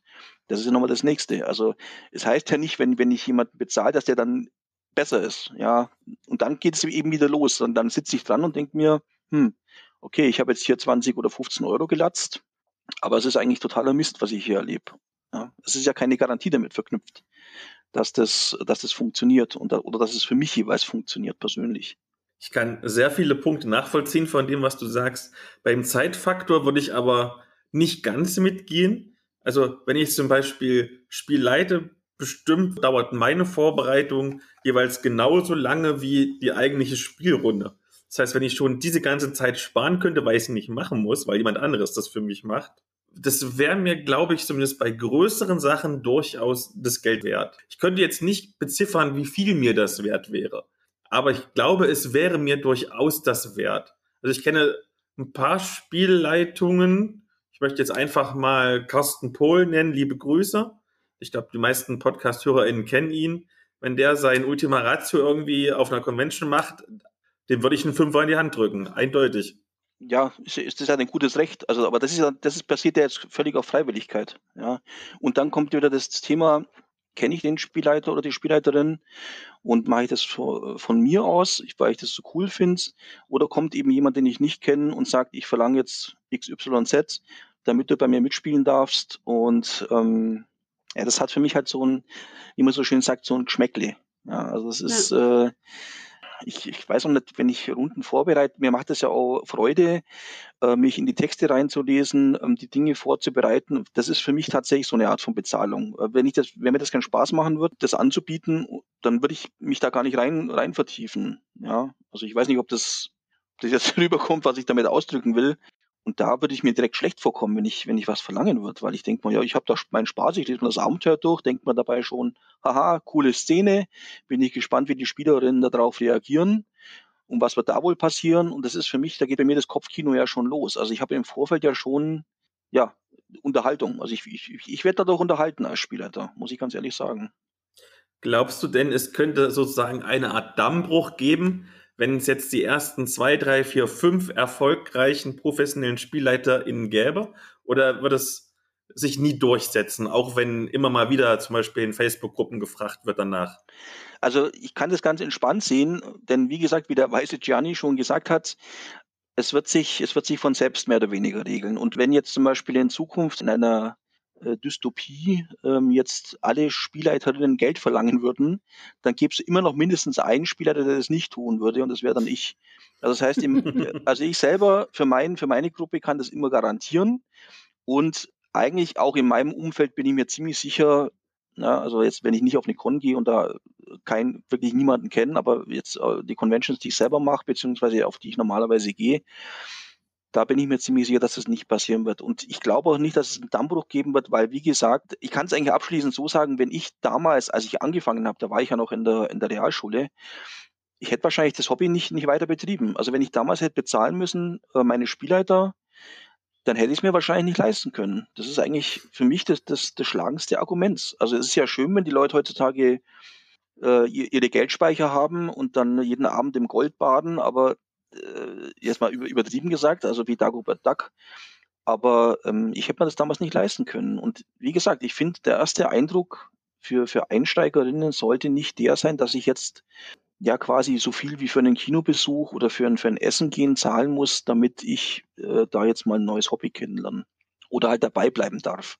Dann denke ich, haben wir das Thema umfangreich genug besprochen. Wir schmeißen dich quasi noch mal ganz kurz aus unserer Sendung raus und machen unser Medienschau-Kram und dann bist du gleich wieder mit dabei mit Schnudenbach. Das war doch schon mal interessant. Jetzt haben wir ihn wieder weggedrückt auf stumm und werden quasi nachher ihn wieder unmuten, sobald wir unsere Medienschau vorbei haben. Und wir starten natürlich mit dem Medienschau-Update. Möchtest du anfangen? Ja, gerne. Ich habe im letzten Herbst, als wir unsere Cthulhu-Folge gemacht haben, erzählt, dass ich Lovecraft Country gelesen habe von Matt Ruff. Mittlerweile habe ich die Serie dazu gesehen. Das ist quasi mein Update. Und habe so ein bisschen gemischte Gefühle. Ich finde, die Serie macht sehr vieles sehr gut. Ich glaube, dass gerade Leute, die vielleicht das Buch nicht kennen, damit Freude haben werden, weil es weicht an vielen Stellen schon sehr deutlich von der Vorlage ab. Das finde ich jetzt nicht schlimm. Also ich bin jetzt keiner von diesen Leuten, die dann sagt, buhu, aber das war im Buch gar nicht so. Es verändert nur ein bisschen die Tonalität. Also der, der Roman ist sehr, was ist sehr pulplastik, das habe ich in der, in der Folge ja auch so ein bisschen beschrieben. Das ist der Film, also die Serie kaum. Die ist ernsthafter und sie nimmt auch noch sehr viele andere Themen mit rein, die in dem Buch gar nicht vorkommen, die aber für mich jetzt, also vielleicht liegt es auch daran, dass ich das Buch kenne, so ein bisschen drangeklatscht gewirkt haben, also wo ich das Gefühl hatte, das ist nicht ganz rund irgendwie, das passt nicht ganz dazu. Aber ich kann die trotzdem sehr empfehlen. Also es ist trotzdem eine, eine spannende Umsetzung. Gerade weil es einfach eine Serie ist, die fast ausschließlich von und mit schwarzen Menschen produziert worden ist. Passt natürlich dann auch sehr gut zu dem Thema. Es geht ja viel um Rassismus und gerade um den Rassismus der 50er Jahre in den USA. Es geht aber eben auch um ja kosmischen Horror, es geht um Multiversenreisen, um alles Mögliche. Und es ist nicht ganz ohne. Also es hat seine FSK 18 Kennzeichnung, glaube ich, schon verdient. Okay, mein Medienschau-Update ist nicht FSK 18. Und zwar möchte ich reden über doch eines meiner Herzen-Comic-Reihen, die ich wirklich liebe, nämlich Team Rafale. Das ist ein typisch französischer Fliegercomic von bunte Dimension. Original besprochen der erste Band in Folge 8, also schon ziemlich lange her. Und da geht's um die beiden französischen KampfpilotInnen Tom und Jessica, der real existierenden Fliegerstaffel 1-7 Provence oder ein Siebtel Provence, ich weiß es nicht, die auf ihren Einsätzen immer wieder spannende und mitunter aber auch haarsträubende Abenteuer erleben. Dabei gibt sich die Reihe bewusst einen realistischen Touch, beispielsweise indem als Nebenfiguren die tatsächlich echten Piloten dieser Fliegerstaffel auftauchen und indem echte Konflikte wie zum Beispiel der Afghanistan-Krieg thematisiert werden. Da war ich damals schon sehr angetan, habe aber kritisiert, dass sich die Reihe selbst als ziemlich ernst und realistisch verkauft, auch so in der Werbung und so, dass sie aber dann zu oft in so überdrehte Militäraction mit so einem Hauch 007 Spionage abgleitet. Mittlerweile sind vier weitere Bände erschienen, ganz aktuell. Deswegen nehme ich das als Medienschau-Update. Der fünfte Band Black Shark. Und interessant ist, bei jeder neuen Ausgabe bin ich immer wieder gespannt gewesen, wie sehr sich denn das Konzept der Reihe ändern wird. Denn auch wenn der Autor im Gegensatz zu den Zeichnern immer gleich bleibt, hat man manchmal das Gefühl, als würde jeder Band aus einer anderen Feder stammen. Zum Beispiel der zweite Band Kriegsschatz und mit Abstrichen der dritte Band Operation Nexus One erinnern in ihrer nüchternen, sehr erklärenden Darstellung des modernen Luftkrieges fast an eine der vielen Dokumentationen, die nachts so auf Spartenkanälen wie Kabel 1 oder manchmal D-Max laufen. Der vierte Band, Treibjagd in Afghanistan, ist dann wieder so überdrehte Luftkampf-Action mit etwas Spionage und einer eher sehr zweckmäßigen Logik, wie es halt schon im ersten Band der Fall war. Aber das ist halt trotzdem mega unterhaltsam. Und jetzt ganz frisch kam endlich der fünfte Band Black Shark raus, bei dem Tom und Jessica den Luftraum über einem G8-Gipfel überwachen müssen. Und dieser Auftakt einer dreibändigen Geschichte ist nochmal ganz, ganz anders. Wer vielleicht so B-Movies gesehen hat wie White House Down oder London Has Fallen, der weiß genau, was einen hier erwartet. Die TerroristInnen, übrigens ostdeutsche RAF-Nerds, tüfteln einen super komplizierten Terrorplan aus, mit dem sie all die vielen Sicherheitsmaßnahmen problemlos auskontern können. Mutmaßlich werden sie am Ende der drei Bände scheitern, aber jetzt im ersten Band von dieser dreiteiligen Geschichte stehen sie so sehr im Fokus und die eigentlichen ProtagonistInnen Tom und Jessica so im Hintergrund, dass man hier eigentlich nicht von Team Rafal, sondern vom Team Ossi RAF Nerds sprechen muss. und apropos Tom und Jessica, hier kommt auch plötzlich so etwas wie Eifersucht auf, was man mit viel positivem Willen sicher als eine erste Figurenentwicklung deuten könnte, weil das gab es in den vorherigen vier Bänden überhaupt nicht. Aber im Prinzip brauchtest du ja auch nie Charaktertiefe, weil ja die Flugzeuge die eigentlichen Stars waren. Aber das wirkt schon sehr übers Knie gebrochen. Und warum die Reihe jetzt plötzlich auch noch Erotik-Szenen braucht, weiß wohl nur der neue Zeichner Michel Lourenco, der deutlich hinter seinen Kollegen Mathieu Duron und Eric Louette zurückbleibt, welche die vorherigen vier Bände gezeichnet haben. Nun muss ich aber auch der Fairness halber zugeben, meine Kritik kommt jetzt aus Sicht eines Serienveteranen, der solche moderne Kampfflieger-Comics wirklich mag. Wenn man ein absoluter Neuling ist, der jetzt mit diesem fünften Band einsteigt, und dafür eignet sich dieser neue Story-Arc wirklich richtig, richtig gut, dann fallen ganz viele von meinen Kritikpunkten einfach hinten runter und man denkt sich so, och, das ist ja ein richtig cooler B-Movie. Da lese ich mal ein bisschen weiter. Hm. Also gerade für NeueinsteigerInnen in dieser Reihe ist der fünfte Band besonders zu empfehlen. Und wer die Reihe ansonsten so mag, kann sich's auch antun. Aber gerade Teil 4 und Teil 2 sind halt wesentlich besser gewesen. Okay, apropos wesentlich besser. das war jetzt auch wieder Überleitung des Todes. Wir haben ja durchaus ein paar Serien geguckt im letzten Monat, oh aber oh ja. wirklich besser wird's nicht. Oh nein. Oh nein, die wurden einfach nicht besser. Welche wollen wir zuerst ganz kurz auseinandernehmen? Ich weiß nicht. Fang du an. Jupiter's Legacy. Das ist eine Superheldenserie aus dem Millerverse. Das heißt von Mark Miller, der ja ein sehr bekannter und auch durchaus beliebter Autor von Superheldencomics ist, beispielsweise auch dem durchaus sehr guten Kick-Ass. Mhm. Und das ist im Prinzip eine ganz normale Superhelden-Serie mit Superhelden, die ganz modern, wie es jetzt gerade, wie zum Beispiel bei The Boys on Vogue ist, irgendwie so ein bisschen strugglen mit ihrem Dasein. Auch gerade, weil die Kinder der ersten Superheldentruppe jetzt alle nicht unbedingt so die großen Vorbilder sind. Ja, es ist halt so ein bisschen so eine so ein Superhelden-Generationen-Konflikt, der da irgendwie thematisiert wird zwischen den Superheldinnen der ersten Stunde, die sehr hohe Moralvorstellungen haben, äh, so ne, aller Superman und so, wir dürfen niemanden töten und wir müssen das perfekte Beispiel für die Gesellschaft sein und wir haben so viel Verantwortung und deren Kindergeneration, die damit eben nicht so richtig umgehen kann mit diesem Vorbild oder mit dieser Last oder mit dieser Verantwortung, die da auf ihren Schultern liegt.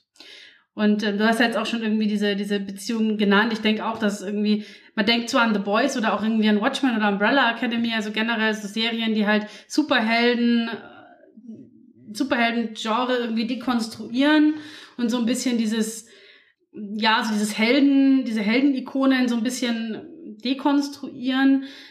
Aber so richtig funktioniert das bei Jupiter's Legacy nicht, finde ich. Und ich glaube, das große Problem ist tatsächlich das Pacing, wie man so neudeutsch sagt. Also die Erzählgeschwindigkeit, das Erzähltempo, weil der Fokus einfach falsch gesetzt ist. So, was ich gelesen habe, diese Original-Origin-Story, wie quasi so die ersten SuperheldInnen mm. an ihre Kräfte kamen, muss wohl in der Comicreihe ein paar Seiten umfassen. Ja.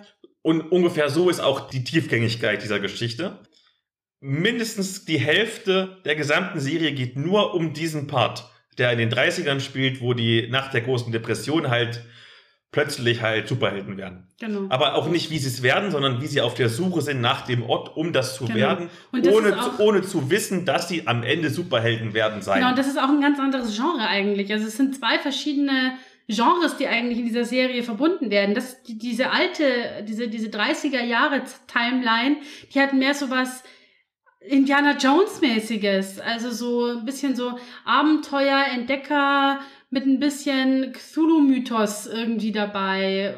Und dann hat man aber eben im Kontrast die, die moderne Zeitlinie, die eben eher so versucht, halt moderne Superhelden zu zeigen. Wie, wie funktioniert Superhelden-Dasein in der heutigen Zeit oder wie funktioniert es eben nicht? Und das harmoniert nicht so richtig gut miteinander.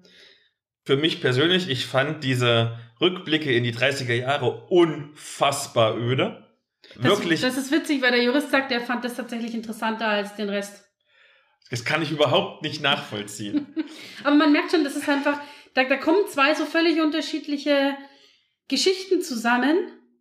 Ähm, die, die eine ist vielleicht halt für die einen Leute interessanter, die andere für die andere, aber sie harmonieren nicht. Das, das passt einfach nicht zusammen, ganz genau. Also gerade jetzt quasi die Gegenwart-Superhelden-Story, also wirklich das, was man so erwartet eigentlich, was auch der Trailer eigentlich versprochen hat, der, glaube ich, wesentlich actionreicher war, als ja. die Serie am Ende ist, fand ich sehr unterhaltsam. Aber diese Story zusammengefasst taugt vielleicht für drei Folgen.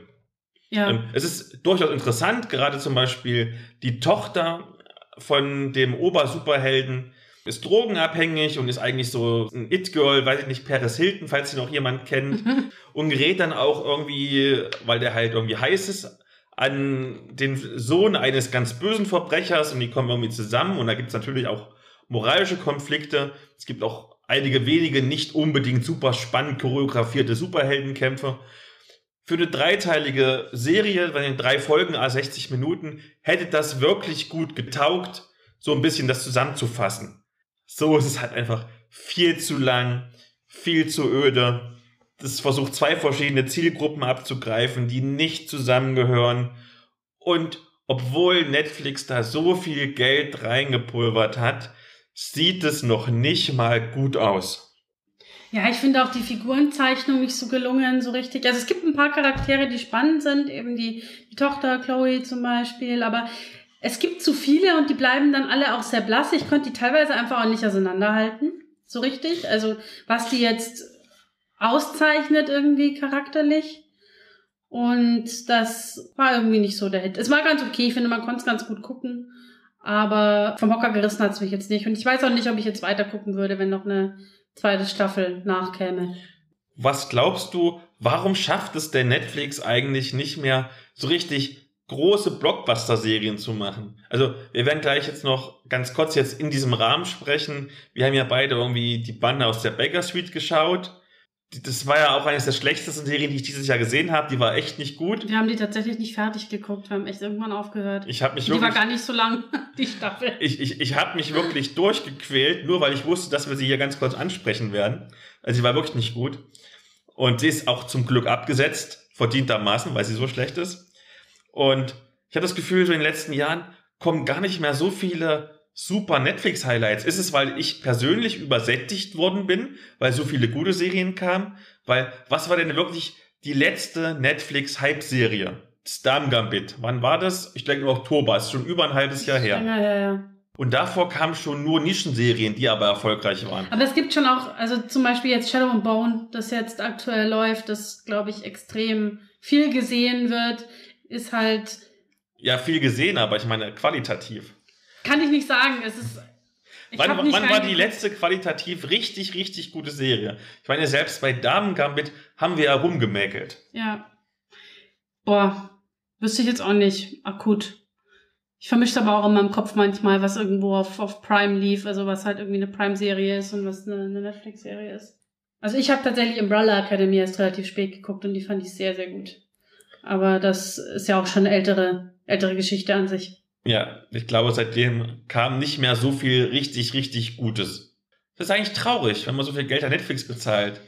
Tja. Ich habe, ich habe mal gelesen tatsächlich in dem Zusammenhang, dass dadurch, dass Netflix versucht, nicht für einen lokalen Markt zu produzieren, sondern für quasi die ganze Welt was zu produzieren, so wie es Disney auch mit ihren äh, Disney-Kinofilmen machen oder so, dass es alles so ein bisschen die Kantigkeit verliert und versucht so geschmacklich halt eine sehr breite Gruppe abzudecken. Es ist wie McDonalds mhm. Essen. McDonalds Essen ist jetzt nicht so geil wie ein Burger vom lokalen Steakhouse meinetwegen, aber den gibt's halt überall und überall ist er so halbwegs gemocht. Und ich glaube, das ist auch dieser Netflix-Effekt, den gerade Serien irgendwie treffen. Es ja, gibt nicht glaub, mehr so wirklich einmalige, kantige Serien. Ja, ich glaube, du müsstest viel tiefer graben, das ist das Problem. Und der Netflix-Algorithmus ist halt auch sehr, sehr bescheiden, was das angeht. Dir wird ja immer nur ein Bruchteil dessen überhaupt angezeigt, was verfügbar ist.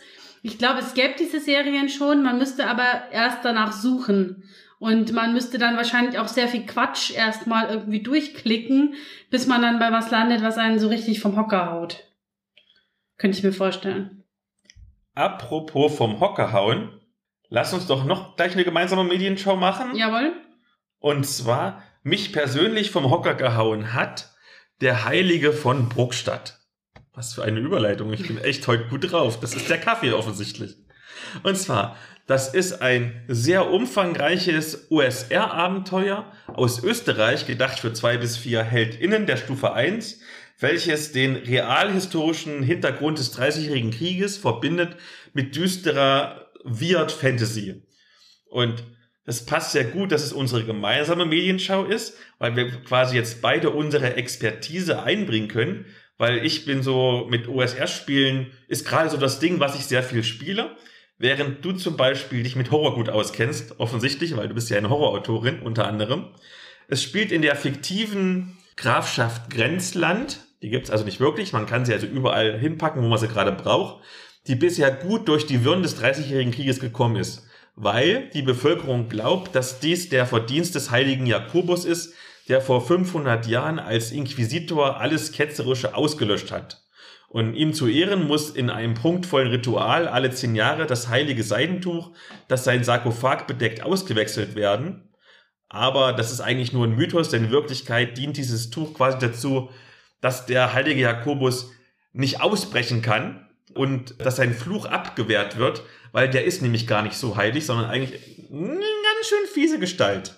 Durch den Teileinsturz der Stadtkirche und damit des Gruftzugangs konnte das Ritual jedoch bisher nicht durchgeführt werden, sodass die BruckstädterInnen jetzt nur noch zwölf Tage haben, bis der Fluch nicht mehr aufzuhalten ist und die Stadt in Untergang geweiht wird. Und Was für ein Zufall, gerade sind die SpielerInnen dabei. Na, das ist doch eine gute Aufgabe. Also rein in den Dungeon, ganz viele Monster töten, Fallen entschärfen und natürlich böse Mitmenschen vermöbeln. Und vielleicht wird die Stadt gerettet. Ja, das glaube ich ist erstmal so die Geschichtszusammenfassung. Ja, ohne zu spoilern. Wie fandest du es? Also, was ich tatsächlich beeindruckend finde, ist einfach dieses, dieser Umfang an Material, der einem da zur Verfügung gestellt wird, an unterschiedlichsten Dungeon Maps und äh, Monster Designs und ähnlichem. Also, gerade für EinsteigerInnen, die vielleicht noch nicht gespielleitet haben oder die da vielleicht noch nicht so viel Erfahrung mitbringen, ist es, glaube ich, wirklich super geeignet, weil man da extrem viel Material an die Hand bekommt. Es ist natürlich recht speziell, was das Setting angeht. Also man müsste, wenn man das jetzt in, also man könnte ja dieses Szenario auch in einem Fantasy-Setting zum Beispiel spielen, dann müsste man es halt entsprechend modifizieren. Ich glaube, man könnte das auch in DSA spielen. Man müsste eben aus dem heiligen Jakobus dann irgendeinen anderen Heiligen aus dem dort passenden Pantheon machen. Das ging ja wahrscheinlich genauso. Aber grundsätzlich, wie gesagt, also extrem reichhaltiges Material. Ich glaube, meins wäre es nicht, was aber daran liegt, dass ich einfach kein Dungeon Crawl Fan bin. Aber wie ist es denn mit dem Setting? Also du als Horror-Expertin, fandest du das denn gruselig genug, dass es wirklich Horror ist? Schwer zu sagen. Ich glaube, das käme total darauf an, wie man es umsetzt. Ähm, ich persönlich finde eben Dungeon Crawls immer relativ wenig horrorlastig. Es ist natürlich Horror im eigentlichen Sinne der Definition, weil man dort Wesenheiten bekämpft, die klassische Horrorwesen sind, ja. Seien es jetzt Skelette oder Untote oder Geister, Vampire, was auch immer einem da begegnet. Aber für mich persönlich gehört irgendwie zu einem guten Horrorszenario einfach auch eine entsprechende Atmosphäre dazu. Und ich glaube, eine Atmosphäre aufzubauen, wenn man alles, was einem irgendwie Angst einjagt, einfach mit dem Schwert totkloppen kann, ist schwierig. Also ich sage nicht, dass es unmöglich ist, aber es ist eine Herausforderung, glaube ich. Für mich aus spielerischer Sicht, ähm, finde ich, bietet der Heilige von Bruckstadt all die Dinge, die man von einem guten OSR-Abenteuer erwarten kann. Das sind, da habe ich so vier Dinge, nämlich erstens sehr tödliche Kämpfe, bei denen es auch keine Schande ist, mal den Rückzug anzutreten. Und Spoiler, ich glaube, wenn ihr das spielt, müsst ihr sehr oft den Rückweg antreten. Dann eine sehr freie Spielweise, denn es gibt eigentlich immer mehrere Möglichkeiten, wie man ein Problem löst. Dann natürlich ganz viel Zeug zum Entdecken und zum Looten. Und natürlich ganz, ganz, ganz, ganz, ganz viele Zufallstabellen. Da kann man ganz viel würfeln. Das ist ein fast schon ein Würfelspiel. Das Herzstück des Abenteuers ist ein sich über fünf Ebenen erstreckender Dungeon Crawl, wie du gerade gesagt hast, bei dem man immer tiefer in so eine düstere Welt hinabsteigt, bevor man den gar nicht so heiligen heiligen Jakobus wieder in die Schranken weisen muss. Aber es gibt auch oberirdisch recht viel zu tun, denn man kann sich das Abenteuer sehr stark erleichtern, wenn man mal das Umland durchstreift, in dem es drei magische Waffen gibt, die ganz besonders gut gegen diesen unheiligen Heiligen funktionieren. Das Hardcover-Buch ist schön präsentiert, 103 ja. Seiten, Zeichnungen, bisschen sehr oldschool für meinen Geschmack, da hätte vielleicht ein bisschen Farbe reingehört, ist aber Geschmackssache, äh, umfangreich genug. Ich glaube, ich bin ja recht schnell beim Spielen, ich brauche vier Spielabende, wirklich Profi-SpielerInnen, die ganz vorsichtig sind und wirklich jeden Quadratmeter mit ihrem 10-Fuß-Stock abklopfen, brauchen wahrscheinlich acht bis zehn Spielabende. Und das Schöne, gerade ich bin ja immer die Spielleitung bei uns in der Runde, ist, ich muss da gar nicht so viel vorbereiten, weil die jeweiligen Beschreibungen so gut zusammengefasst sind, dass man quasi alle Informationen zu einer Person oder zu einer Ortschaft innerhalb von vielleicht 10, selten länger als 30 Sekunden lesen muss, um das zu verstehen. Also das ist doch sehr angenehm. Man kann es fast out of the box quasi leiten oder out of the book genau. Ja. Also bis hierhin erstmal meine wirklich eindeutige Empfehlung. Sehr geiles Produkt. Ich denke. Ja. Ja. Auf jeden Fall. Also wer da Bock drauf hat, auf jeden Fall sehr, sehr gut gemacht. Und jetzt kommt das große Aber. Weil wir brauchen auch immer so einen Plot-Twist und der kommt jetzt. Nämlich, als ich meine Blog-Rezension veröffentlicht habe, die ist natürlich in den Show Notes verlinkt, wie alles andere auch, was wir hier erzählen, da kam teilweise die Kritik auf, dass das Abenteuer für das OSR-System Lamentations of the Flame Princess geschrieben wurde. Also es ist ein OSR-Abenteuer, das heißt, man kann es problemlos mit anderen OSR-Systemen spielen, wie Dungeon Crawl Classics oder jetzt in meinem persönlichen Testfall zum Beispiel mit Beyond the Wall.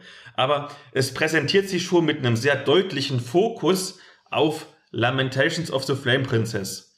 Und nun muss man zu diesem Spiel wissen, das wusste ich auch nicht, bevor ich jetzt die Kritik gelesen habe zu meiner Rezension, dass dahinter zwei sehr umstrittene Personen stehen, nämlich einmal James Ruggie oder Reggie, der wohl in die Nähe von Neurechten gerückt sein soll oder ist, und Zack Smith, gegen den es Vorwürfe von psychischer und sexueller Partnerschaftsgewalt gibt. Und da stellt sich mal wieder eigentlich die Frage nach der Trennung von Werk und Autor. Und daher, da du ja selbst Autorin bist, die Frage, hat ein Produkt unabhängig vom Macher oder Macherin seine Daseinsberechtigung, wenn das Produkt an sich in Ordnung ist? Boah, das ist aber jetzt eine schwierige Frage, um die mal eben so zu beantworten.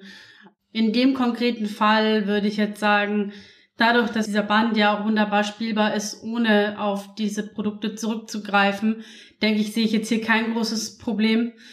Letzten Endes muss das immer jeder irgendwie selber entscheiden, denke ich, wie viel man Leuten, die man problematisch oder schwierig findet, noch an Credits, an Aufmerksamkeit, an Geld zukommen lassen möchte. Aber gerade in dem Kontext, wenn ich mir jetzt überlege, man spielt es mit einem anderen System und man hat da keine Notwendigkeit, Leuten Geld zu geben oder Aufmerksamkeit, die man nicht unterstützen möchte, denke ich, ist das in der Situation schon ganz gut machbar. Und um das Ganze noch ein bisschen auf eine Metaebene zu heben, mir wurde dann vorgeschlagen, in einem Kommentar unter meiner Rezension, ich hätte doch vielleicht auch diese Kontroverse thematisieren sollen in meiner Rezension von diesem Buch, obwohl es in dieser Kontroverse gar nicht um dieses Buch geht. Mhm. Und da mal die Frage, gehört quasi in ein Review sowas überhaupt rein? Also ja, das ist für Lamentations of the Flame Princess geschrieben, aber außer dass es die Regeln nutzt, steht es ja frei für sich. Das haben wir ja gerade festgestellt. Wir hatten ja zum Beispiel auch schon problematische Das schwarze Auge Sachen, sowohl vom Inhalt als auch von den AutorInnen, als auch von Verlagsentscheidungen. Sollte also in so einem Bezug immer in jeder Rezension von dem DSA-Produkt das hochgekocht werden. Ich glaube, das muss jeder selber entscheiden. Also ich würde es wahrscheinlich davon abhängig machen, wie eng das miteinander verzahnt ist. Also ich, gut, ich habe jetzt auch keinen Rezensionsblog, von daher kann ich mich da natürlich jetzt auch leicht rausreden. Aber ich finde es durchaus interessant, wenn Leute das machen, also wenn sie tatsächlich irgendwie auf solche Zusammenhänge verweisen oder eben sagen, das hier hat sich jetzt irgendwie abgespielt und das hat sich vielleicht auch ausgewirkt auf die Art und Weise, wie ich jetzt dieses Werk rezipiere. Das kann ja durchaus sein. Ich glaube, es ist interessant für Leute, die sich da vielleicht tiefer rein, die da tiefer reingehen wollen, für Leute, die jetzt nur wissen wollen, wie das Produkt für sich allein genommen inhaltlich ist, ist es wahrscheinlich weniger hilfreich ich glaube, das muss man dann einfach im Einzelfall entscheiden. Also ich glaube, wenn ich jetzt irgendwie ein DSA-Produkt rezensieren würde und das hätte mit irgendwie den Problemen, die ich wahrgenommen habe, gar nichts zu tun, fände ich seltsam, wenn das dann irgendwie dabei stünde. Aber wenn es jetzt ganz konkret auf, darauf Bezug nimmt und sich da ganz konkret einordnen lässt, würde ich es wahrscheinlich schon irgendwie mit erwähnen. Zum Beispiel. Dann genug Meta, aber wir bleiben bei Fantasy. Denn du hast noch was ganz Feines mitgebracht. Ja, genau. Ich habe gelesen die Anthologie Urban Fantasy Going Intersectional. Erschienen im Achier Verlag und herausgegeben von ähm, Ashken Hayat-Doan und Patricia Eckermann. Und die habe ich jetzt schon eine Weile liegen gehabt und habe mich jetzt endlich mal aufraffen können, sie zu lesen. Wie gesagt, lesen und ich im Moment nicht so einfach. Aber ich habe mich ähm, sehr gefreut, dass ich es jetzt geschafft habe, weil die mir wirklich sehr gut gefallen hat. Es sind 21 Kurzgeschichten. Teilweise gab es eine offene Ausschreibung für die Kurzgeschichten. Teilweise wurden die AutorInnen auch eingeladen, was dazu beizutragen. Ähm, es geht, wie gesagt, um Urban Fantasy und es geht um Intersektionalität. In Urban Fantasy geht es ja immer irgendwie darum, dass so Verborgenes, Magisches, Fantastisches sich mit dem Alltäglichen verbindet zum Beispiel Vampire, die innerhalb unserer Gesellschaft irgendwie existieren, Nymphen, Magie und so weiter. Und es geht also auch immer irgendwo um das andere, das Fremde irgendwo in, in, im Vertrauten. Und das passt auch ganz gut zu dem Thema Intersektionalität. Intersektionalität bedeutet ja letzten Endes, dass Menschen oft verschiedene Erfahrungen mit Marginalisierung machen und sich dadurch auch untereinander unterscheiden. Also zum Beispiel machen, weiß nicht, schwarze Männer machen andere Erfahrungen als schwarze Frauen und Menschen, die behindert und queer sind, machen andere Erfahrungen als Menschen, die nur eins von beidem sind. Und das ist eben so ein bisschen die Idee dieser, dieser Anthologie, diese beiden Themen Urban Fantasy und eben Marginalisierungserfahrungen, Intersektionalität zusammenzubringen. Und es klingt zunächst vielleicht ein bisschen, ja, beliebig, aber ich finde, im Vorwort kommt auch ganz gut raus, warum das eine mit dem anderen so gut zusammenpasst, weil es eben auch in Urban Fantasy darum geht, dass Wesen in unserer Welt existieren, die da vielleicht nicht so gut das Gefühl haben, sie passen da nicht so gut rein oder die vielleicht nicht angenommen werden, die vielleicht auch Ausgrenzungserfahrungen machen. Und da lassen, lassen sich Fantastik und Realität auf eine ganz gute Art und Weise verbinden. Super finde ich an sich, dass man es überhaupt, also diesen, den Mut hatte letzten Endes, ähm, diese Anthologie zu machen. Anthologien sind ja immer so ein bisschen schwierig, sind nicht so gerade der Superverkaufsrenner auf dem deutschen Markt, gerade wenn es um Nischenthemen geht. Und deswegen finde ich es toll, dass es jemand tatsächlich, also in dem Fall der Archivverlag und die beiden HerausgeberInnen, sich da hingesetzt haben und gesagt haben, wir machen das. Es sind sehr viele neue Stimmen auch in diesen Geschichten drin. Also wenn man sich so deutsche ähm, Fantastik-Anthologien anschaut, es sind immer wieder die gleichen Leute, die da mitmachen. Auch Leute, die einfach wirklich ihren Lebensunterhalt oder ihren, ihre Arbeit als, als SchriftstellerInnen vor allem mit Kurzgeschichten bestreiten. In der Anthologie sind jetzt auch mal andere Namen drin, die man vielleicht noch nicht kennt. Und ich habe mich auch insofern gefreut, weil viele AutorInnen dabei waren, die ich zwar über Twitter oder so kenne, von denen ich aber noch nie was gelesen habe. Deswegen war das ganz schön. Und es sind einige wirklich tolle Geschichten dabei. Zum Beispiel, also um jetzt nochmal so die zu nennen, die mir besonders gut gefallen haben. Ähm, Mayas Queste von Judith Vogt, ähm, wo es um ein Mädchen mit Down-Syndrom geht. Magie begab 35F in Ausbildung von Theresa Teske, wo es um die Verbindung von Magie mit ähm, Neurodiversität und psychischen Erkrankungen geht.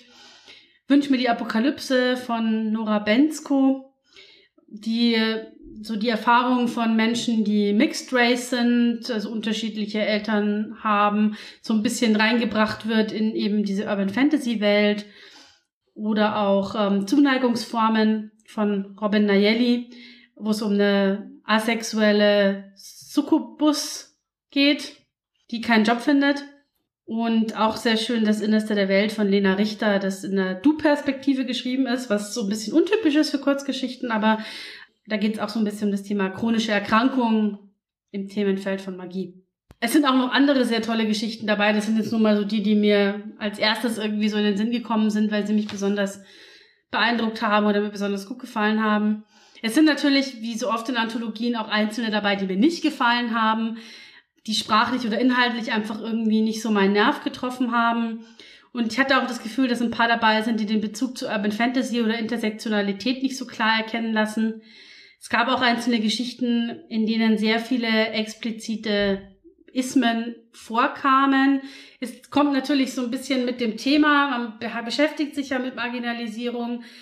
Aber ich finde, manche haben das nicht ganz so elegant gelöst, wie ich mir das gewünscht hätte. Also es wird zum Beispiel mal der Deadname von der Transfigur im Text genannt, ohne dass das jetzt problematisiert wird. Oder es fallen irgendwie homofeindliche Begriffe.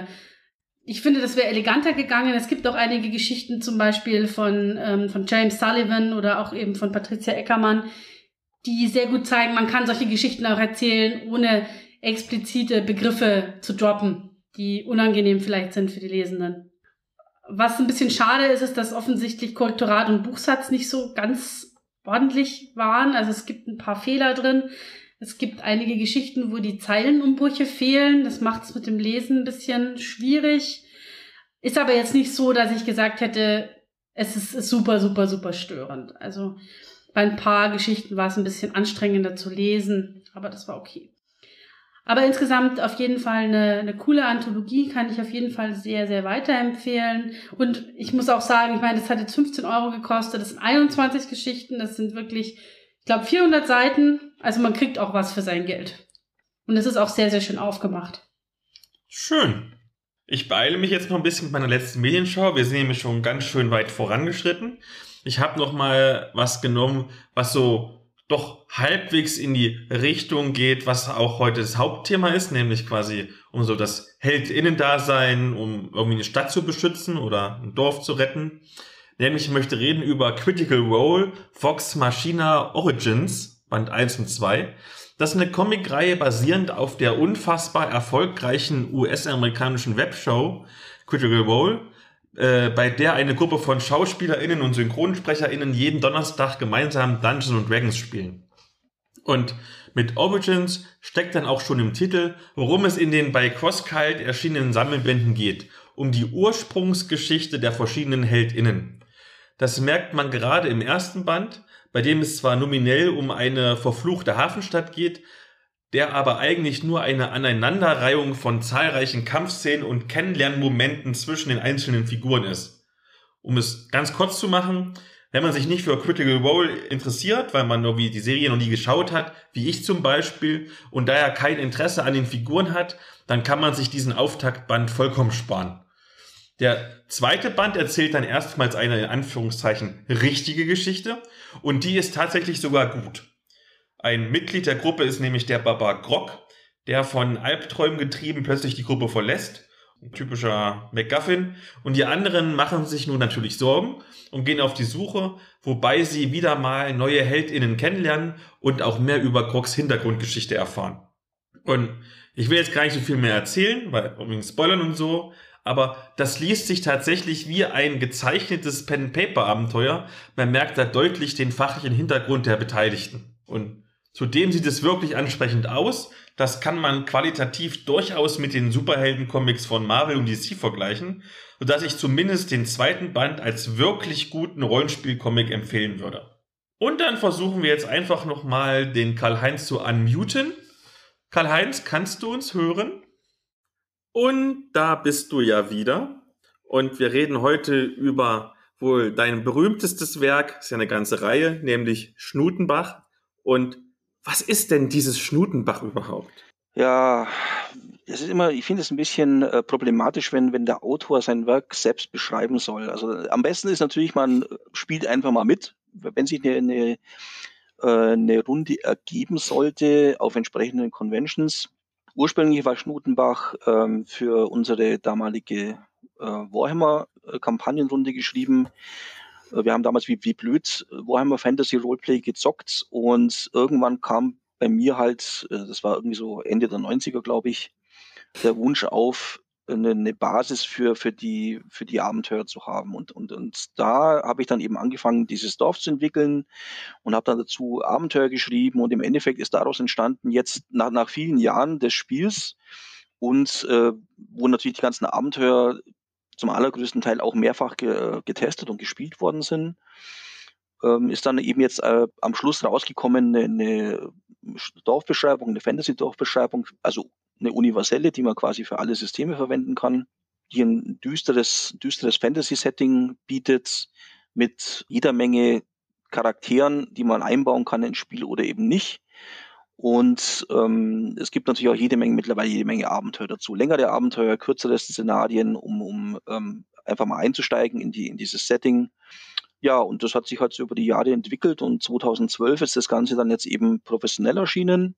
Und vorher war das, es gab schon, erst im, im Jahr 2000 kam schon äh, auf der Spielemesse in Essen kam schon eine ganz günstig kopierte, im Copyshop quasi zusammengefriemelte, viel, viel dünnere und natürlich bei Weitem nicht so, äh, so schön layoutete Version raus, die wir damals bei unserem Spieleverein auf der Messe äh, dann verkauft haben. Und vorher gab es eben schon die Version, die für unsere Spielrunde vorhanden war. Und äh, das ist also quasi gewachsen.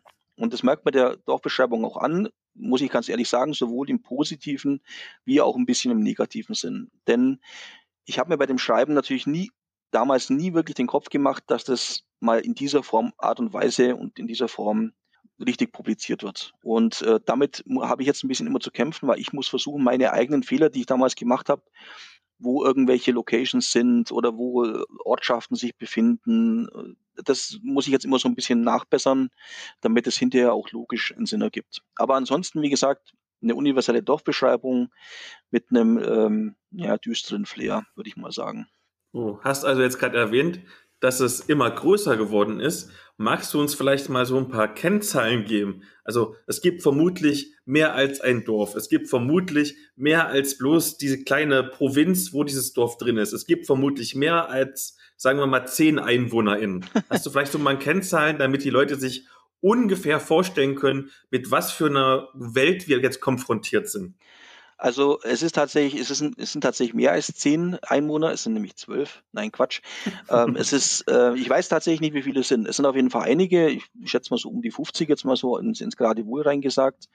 Ähm, ich habe das aber so aufgebaut, dass die eigentliche Dorfbeschreibung quasi den eigentlichen Dorfkern hat mit wichtigeren und weniger wichtigeren, wichtigen Charakteren die, die Spielleiter dann entsprechend einbauen können oder eben halt, wie gesagt, auch nicht.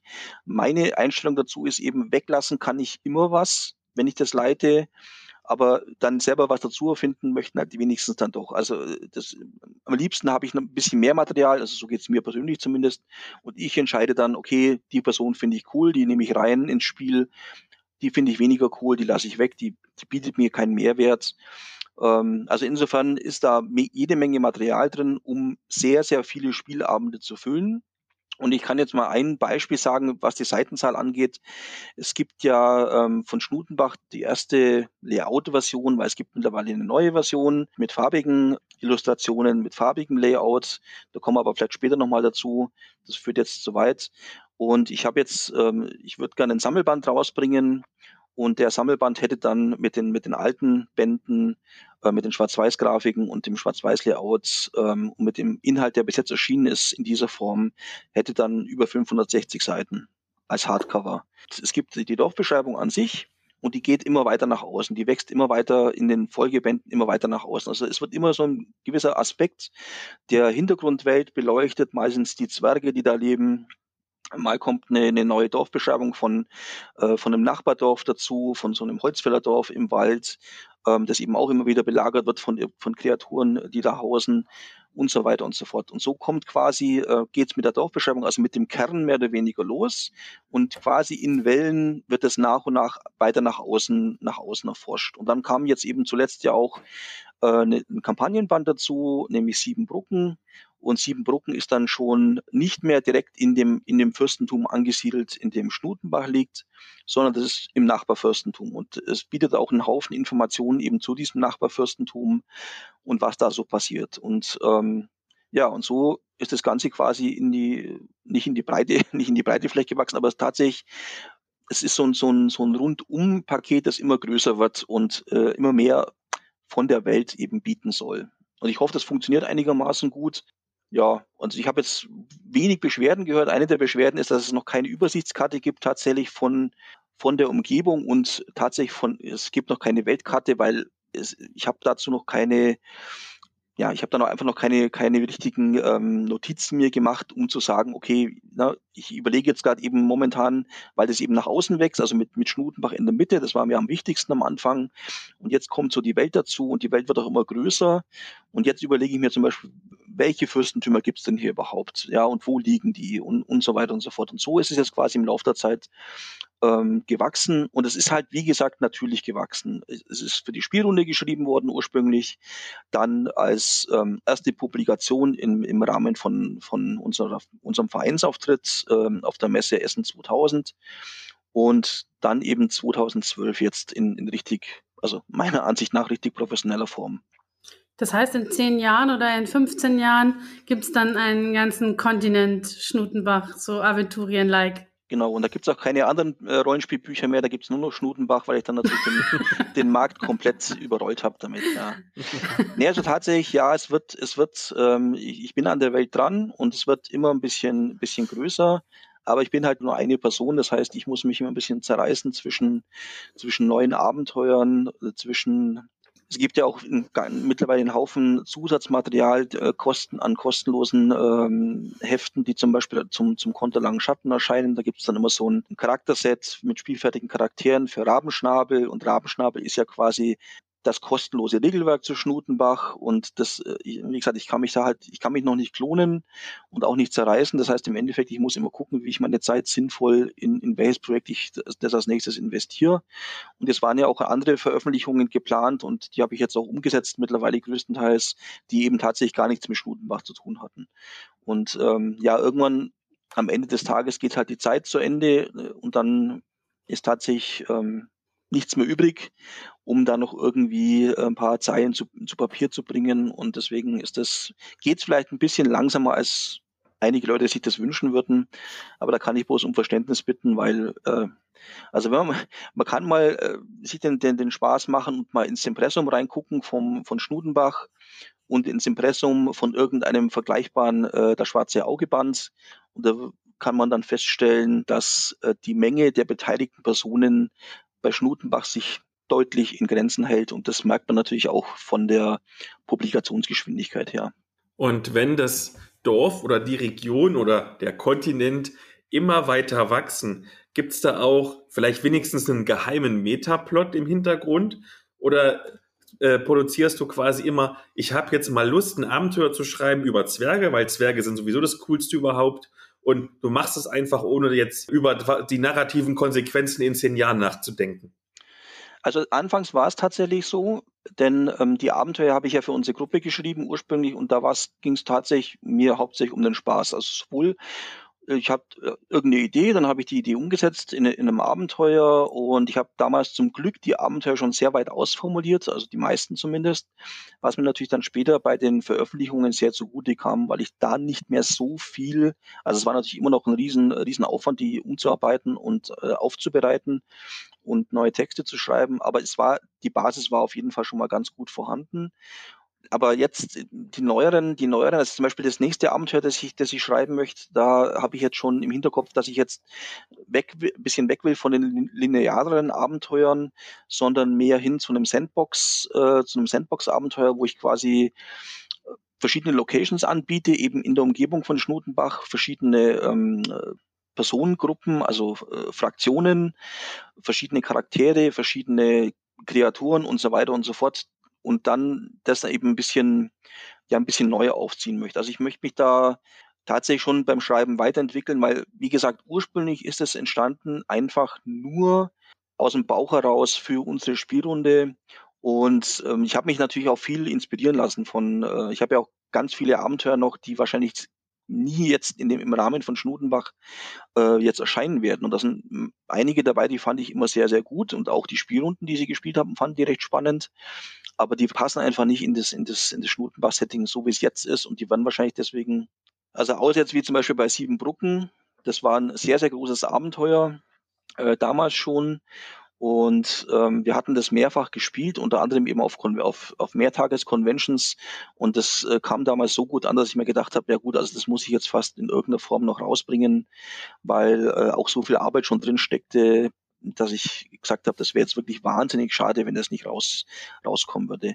Aber ja, ursprünglich, die meisten Abenteuer sind tatsächlich so ein bisschen aus einer Laune raus entstanden. Ja, ich habe na, ich würde jetzt nicht sagen, Zwerge sind die coolsten überhaupt, aber einmal, einmal dachte ich mir halt, ja, so ein Zwergenabenteuer, hm, das wird schon gut ins Setting passen, weil da müsst, da sind ja auch Zwerge in der, in der Nähe und da wäre es halt schon cool, wenn die Spielerinnen ähm, eben so eine, Zwer so eine alte Zwergenbinge oder sowas erforschen könnten, ja, und äh, so ist es dann entstanden. Das war dann auch so eine, so eine Idee, die innerhalb von ein paar Sekunden mir durch den Kopf geschossen ist. Und dann habe ich mir eben Notizen gemacht so nach und nach und dann ist es irgendwann im Laufe der Zeit entstanden und dann wurde am Schluss ein Abenteuer draus. Du hast jetzt vorhin schon kurz angeschnitten, es gibt tatsächlich ja ein ähm, Regelwerk für Schnutenbach, also ein vorgeschlagenes Regelwerk im Endeffekt. Vielleicht magst du kurz ein bisschen erzählen, wie dieses Regelwerk gestaltet ist oder alternativ vielleicht auch welche anderen Regelmechanismen sich gut eignen, um in diesem Setting zu spielen. Also äh, die Regelmechanismen würde ich tatsächlich völlig ähm, völlig ausklammern, weil man kann mit jedem, mit jedem äh, Regelwerk kann man Schnutenbach theoretisch spielen. Es ist halt vom, jetzt vom Setting her und vom, vom Background her ist es natürlich, wie gesagt, ursprünglich mal für unsere Warhammer-Kampagne geschrieben worden. Deswegen ist der Background definitiv sehr Warhammeresk. Und ähm, das, also da passt es halt direkt rein. Also wenn ich jetzt sage, okay, ich kenne mich ihm mit, mit, mit irgendeiner von den mittlerweile vier äh, Warhammer-Regelwerkseditionen aus, dann kann ich natürlich jedem nur ans Herz legen, ja, dann einfach die Warhammer-Regeln verwenden zum Beispiel. Ist ja erst vor einiger Zeit äh, die vierte Edition rausgekommen, die auch recht gut an, ankommt offensichtlich. Ansonsten, ähm, man kann es mit, ob, ob man das mit Dungeons and Dragons oder mit DSA spielt, das ist alles kein Problem. Nur passt Schnudenbach aufgrund äh, der Art und Weise, was da eben im Setting vorgegeben ist, passt natürlich jetzt nicht unbedingt nach Aventurien. Heißt das überhaupt noch Aventurien? Ich weiß es gar nicht mehr. Das letzte Mal, als mm, doch, doch. doch. Sehr beruhigend. ähm, letzte Mal, als ich DSA gespielt habe, hieß, hieß es auf jeden Fall noch Aventurien, genau. Und ähm, also insofern würde ich vom Setting her, also von den Regeln, das Klammer ich, äh, würde ich ein bisschen ausklinken. Aber ähm, irgendwann dachte ich mir halt auch, ja, okay, ich fände es schon gut, wenn jetzt jemand, der sagt, okay, ich finde das, äh, ich finde die Bücher cool, ähm, ich würde die gerne spielen, aber ich habe kein Regelwerk dafür. Und da dachte ich mir dann, obwohl ich eigentlich tatsächlich nicht so wirklich die Zeit dafür hatte oder habe, es wäre schon klasse, wenn da als Bonus oder als Service für die, für die ähm, Spielerinnen tatsächlich noch ein, ein passendes oder meiner Ansicht nach passendes Regelwerk dafür gäbe, dass sie eben nichts kostet, so dass sie Schnudenbach jetzt ohne Zusatzkosten spielen können. Man merkt vielleicht auch da, jetzt wo man nochmal, schlagen wir nochmal kurz den Bogen zum, zum bezahlten Spielleiten. Ich bin vielleicht so ein bisschen noch in einem idealistischen Gedanken verhaftet, weil ich es schon cool finde, wenn ich jetzt Leuten, die neu zum Rollenspiel kommen, anbieten kann, dass sie was einfach kostenlos kriegen, um ihnen den Einstieg zu erleichtern. Und da ist eben Rabenschnabel genau das Ding dafür. Denn ähm, ich versuche die Regeln möglichst einfach zu halten, was tatsächlich relativ schwierig ist, weil ich natürlich dann auch gerne mal irgendwelche Zusatzoptionen und so weiter noch einbaue. Aber bis jetzt funktioniert es ganz gut.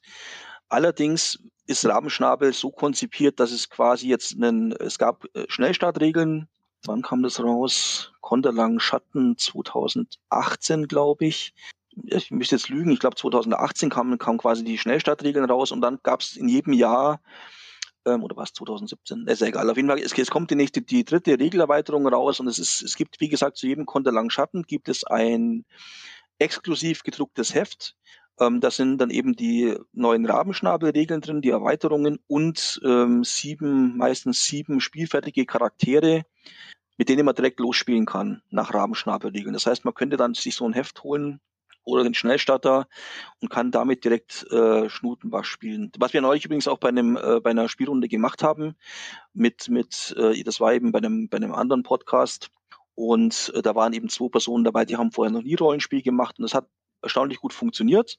Also die Idee war schon mal nicht ganz verkehrt und wie gesagt, so wird halt zwar nicht sehr sehr schnell, also nicht in einem hohen äh, Publikationstempo, aber so wird nach und nach Rahmenschnabel eben immer hoffentlich einigermaßen sinnvoll erweitert und bietet eben die Option, kostenlos ähm, die ganzen Schnutenbach-Produkte spielen zu können.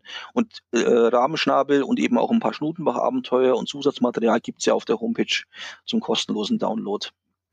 Und wie funktioniert so ganz grob die Regelmechanik? Also ist es zum Beispiel ein W20-System oder ein Prozentsystem oder gibt's keine Eigenschaften oder gibt es ganz viele Eigenschaften oder Attribute?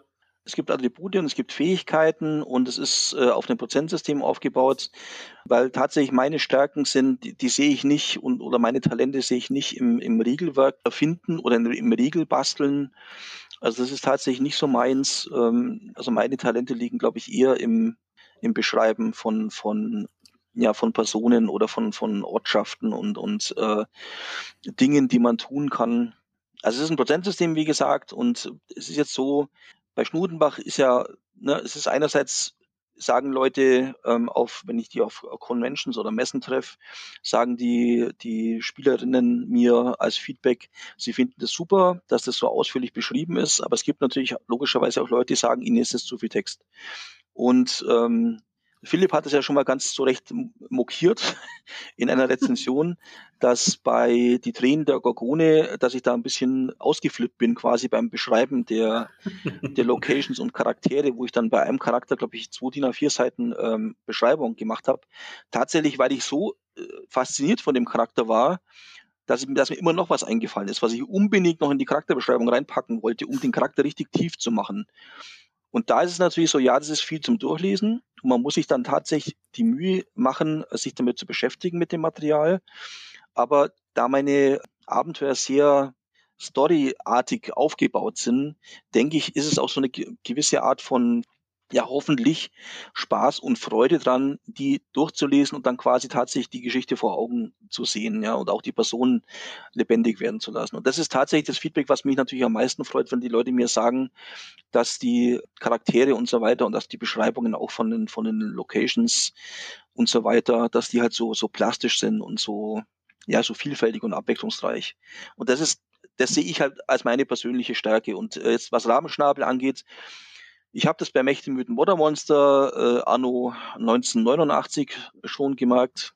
Also Regeln erfinden ist nicht, ist nicht meine Stärke, definitiv nicht. Und man sollte dann, da sage ich dann eher, Schuster, bleib bei deinen Leisten und dann versuche ich lieber das umzusetzen, ähm, was ich gut kann. Und nicht zuletzt, man muss natürlich sagen, Rabenschnabel ist zwar ein cooler Bonus als kostenloses Regelwerk, aber es gibt halt schon so wahnsinnig viele Fantasy-Regelwerke, dass da noch wirklich massiv viel Zeit rein zu investieren, wenn es nur von einer sehr kleinen Nische, ähm, also von, von, einem kleinen, von einem kleinen Klientel quasi ähm, überhaupt angenommen wird, da ist dann die Frage, wie ist die, die, die, die Kosten, äh, Kosten-Nutzen-Rechnung quasi, ja, jetzt was Zeit angeht, den Zeitaufwand.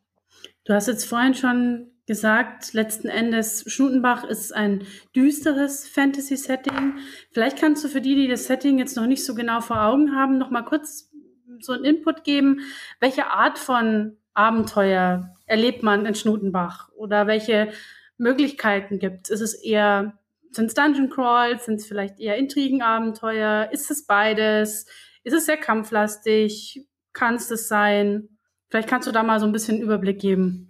Ja, also es ist, also die Dorfbeschreibung selber ist natürlich dadurch, wie ich schon gesagt habe, dadurch, dass es so viele Charaktere gibt und ich äh, mich sehr bemüht habe, jedem Charakter mindestens eine eigene Agenda zu geben und äh, sehr starke Beweggründe, was er tut und wie er es tut und warum er da ist und, und so weiter und so fort, äh, ist sowohl die Möglichkeit gegeben, sehr viel Charakterspiel zu betreiben von den, von den Personen, die quasi beschrieben werden und die auftauchen.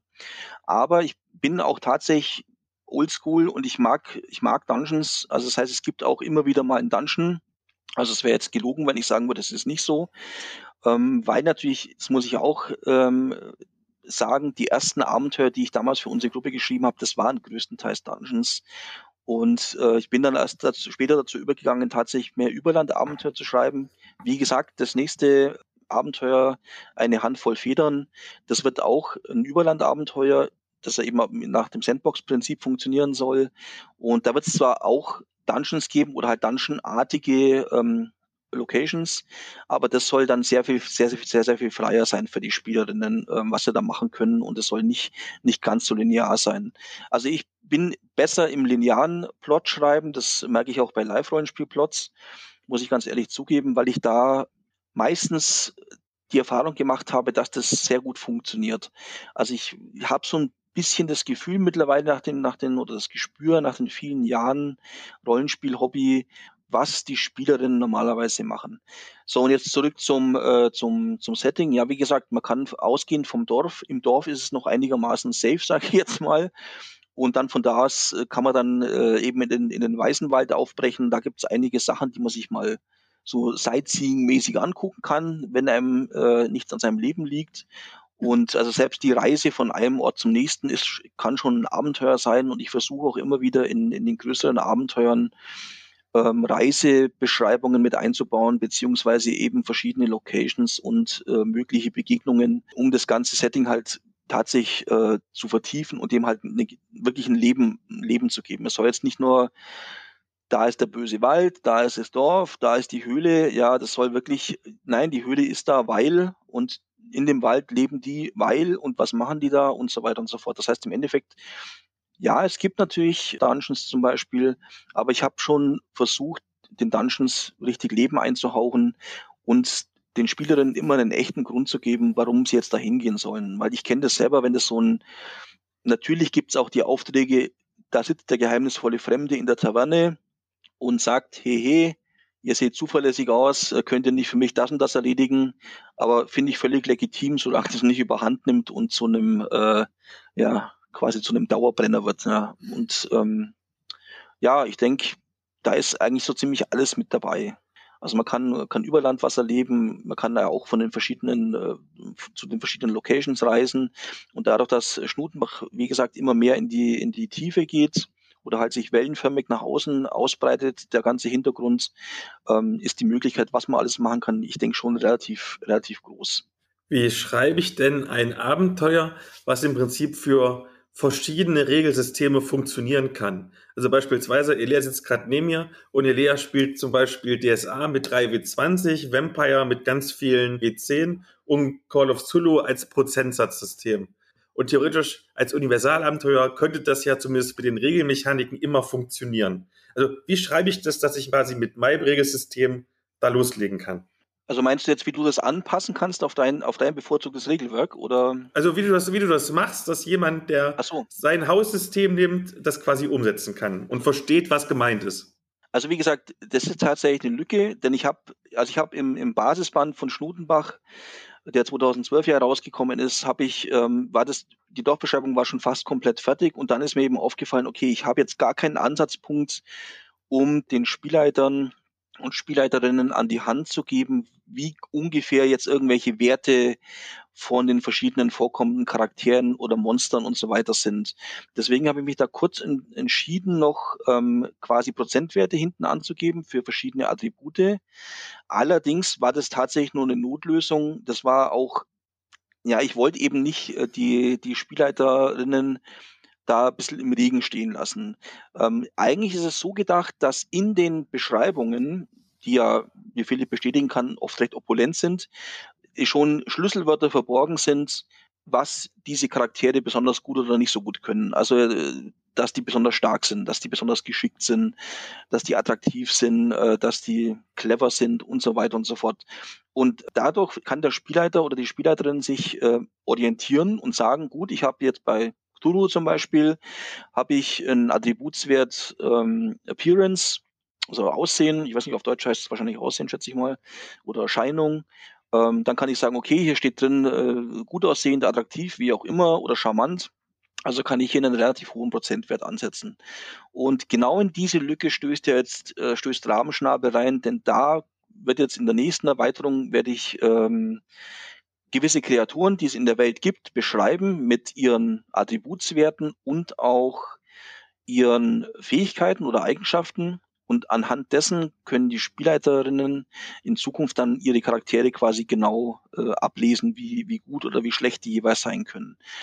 Ähm, es gab neulich mal ja, äh, einen Hinweis, dass es bei sieben Brücken zum Beispiel gut gewesen wäre, wenn man dann noch für vier, fünf verschiedene Regelsysteme hinten Werte aufgelistet hätte. Ja, hätte man machen können. Es ist die eine Sache, es kostet erstens mal Zeit. Es kostet auch einen Haufen Platz, was den, den Band dann wahrscheinlich wieder teurer machen würde. Und es ist nicht zu vernachlässigen, dass wenn ich ein, nur eins von diesen Systemen äh, bevorzuge, dass dann quasi die anderen vier Systeme für mich eigentlich jetzt als Spielleiterin wertlos sind. Das heißt, ich habe dann hinten noch einen riesen Anhang mit, mit äh, zig äh, Tabellen, mit, mit irgendwelchen Werten. Und das finde ich ein bisschen, ja, ähm, nicht unsinnig, aber ich, ich halte es, also ich denke, meine, meine, meine, meine Ansicht zu dem Thema ist, ich finde es gut, wenn die jeweiligen Spielleiterinnen sich mit dem vorliegenden Material auseinandersetzen, sich die Charaktere durchlesen und dann in ihrem Kopf quasi die Werte, wenn sie denn welche brauchen, weil es gibt ja auch äh, würfelloses ähm, Rollenspiel, wenn sie denn Werte brauchen, sich einfach im Kopf quasi die, die Werte zusammenreimen. Und das ist anhand der Beschreibung in meiner Ansicht nach relativ gut möglich. Also ich habe zumindest diesbezüglich noch keine Beschwerden gehabt. Also du sagst, es ging ja auch mit würfellosem Rollenspiel. Das heißt, ich könnte auch den Dreadturm nehmen, zum Beispiel, wenn ich wollte. Ja, also du kannst doch völlig ohne, äh, also es gibt, es gibt keinen, keinen Grund jetzt wirklich irgendwelche, irgendwelche ähm, Regelmechanismen zu verwenden. Also wenn, wenn jemand das freispielen will, Schnutenbach, ich meine, das, das Material ist, ist vorhanden und äh, dann wird es halt durch äh, erzählerische Mechanismen gelöst. Dann muss ich den ähm, als Spielerin eben durch verbal oder was auch immer ähm, meine Proben sozusagen machen oder Tests. Aber da sehe ich nichts, was dagegen spricht. Also ich glaube, da ist genug, sind genug Anhaltspunkte im Text, um, um das entsprechend umzusetzen. Also ich, ich bevorzuge es nicht. Für mich ist der gute alte Probe oder der gute alte Test immer noch quasi das Nonplusultra, weil es halt einfach schnell geht. Allerdings lehne ich 3 wie 20 für einen Test kategorisch ab, sage ich gleich dazu. Das kommt mir nicht ins Haus und äh, deswegen muss es halt mit einem ganz normalen Prozentwurf quasi abgegolten sein. Da sehe ich auch normalerweise sofort Ja oder Nein und muss nicht noch äh, hier einen Taschenrechner zu Rate ziehen. Ja. Nun hast du ja schon gesagt, und ich habe es ja in meiner Rezension, die ich natürlich in die Show Notes verlinke, auch schon geschrieben, du beschreibst sehr gerne sehr viel.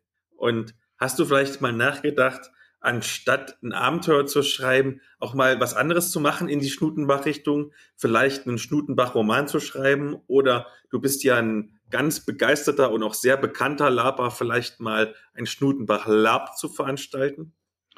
Also ein Schnutenbach-Roman hatte ich schon angefangen tatsächlich und ähm, der sollte auch ein bisschen, der sollte, sollte tatsächlich ein ganz normaler äh, ganz normaler Roman werden. Und dann habe ich erfahren, dass eben eine, eine Storysammlung rauskommen soll. Und dann habe ich in der Storysammlung äh, Blutroter Stahl meinen Anfang vom Roman, der schon soweit fertig war, genommen, verkürzt und dann äh, diese, Schnut, diese erste Schnutenbach-Kurzgeschichte eben in diesem äh, Band veröffentlicht. Und es gibt auch schon eine Nachfolgestory, weil das war als, die Stories waren als Trilogie, also mindestens als Trilogie angelegt, die aufeinander aufbauen ein bisschen. Und die zweite Schnutenbach-Kurzgeschichte, die ist auch ein bisschen länger als die erste, ist auch schon erschienen und zwar im Nachfolgeband äh, Blutrote Liebe. Das heißt im Endeffekt ja, mache ich, aber ich habe halt gemerkt, für, fürs längere Romanschreiben, da geht man ein bisschen die Puste aus. Also ich, ich bewundere auch tatsächlich Leute, die hier so einen riesen, riesigen Output an, an Romanen haben weil ähm, ich kannte schon auch, ja, das habe ich ja mit den Kurzgeschichten, hat ja auch funktioniert, aber ich merke halt, dass mir nach einer gewissen Zeit ein bisschen die Motivation dazu fehlt. Also ich muss mich dann immer zwingen, weiterzuschreiben. Das klingt jetzt vielleicht ein bisschen merkwürdig, weil bei den Rollenspieltexten klappt es ja auch, aber ich merke halt, dass mich das einfach mehr anspricht. Also dass ich äh, schon im Kopf habe, wie Spielerinnen auf das, was ich schreibe, reagieren könnten. Und das spornt mich offensichtlich mehr an, als wenn ich jetzt in Anführungszeichen nur eine Geschichte schreibe obwohl ich durchaus sage, das hat schon auch seinen, seinen Reiz, logischerweise. Also ja, es wird auch weitere Schnutenbach-Kurzgeschichten geben und vielleicht gibt es auch mal einen Roman. Aber momentan ist definitiv mein Hauptaugenmerk auf den Abenteuern und den äh, Supplements, die halt rauskommen. Und wie gesagt, Sieben Brücken, das hat mich äh, wirklich lang beschäftigt. Das war ein, ein riesiger Band. Und entsprechend mit der Seitenzahl waren natürlich auch entsprechend viele Korrekturen und, und Layout-Probleme verbunden. Und äh, sowas hält mich halt dann einfach sehr, sehr lange auf. Also wenn ich an sowas dann arbeite, dann habe ich auch nicht so den Kopf frei, um jetzt zum Beispiel äh, Stories zu schreiben oder, oder andere Projekte groß voranzutreiben. Schnutenbach ist ja, du hast es vorhin ja schon kurz angesprochen, ähm, in so ein düsteres Fantasy-Setting eingebettet. Ähm, da kommen wir ja beide so ein bisschen aus der gleichen Richtung. Bin ja auch so ein Dark Fantasy-Mensch. Was macht für dich da den Reiz aus? Oder vielleicht was unterscheidet dieses eher düstere Fantasy-Setting vielleicht von einem klassischen D&D High Fantasy Setting? Ja, ähm, also High Fantasy ist, also ist nicht in jedem, in jedem äh, Hintergrund, in jedem Hintergrundsetting so, aber High Fantasy ist für mich so ein bisschen, so ein bisschen beliebig geworden. Also jetzt gerade, wenn wir, wenn wir bei Dungeons Dragons sind, also bei Dungeons Dragons ist jetzt gar nicht mehr so, sehr das Setting, was mich ab, ein bisschen abstößt, sondern es ist dieser, dieser, diese Spirale, also diese Spirale von ich muss immer besser werden, um, und die Monster werden natürlich auch immer besser und das heißt, es schraubt sich immer weiter nach oben.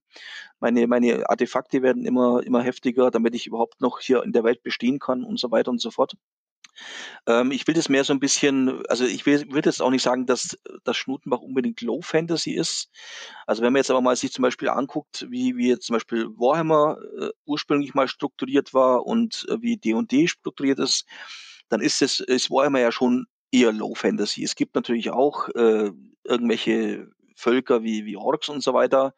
Aber es ist bei Weitem nicht so, ein, so, ein, so eine Schwemme an, an tausend verschiedenen Monstern.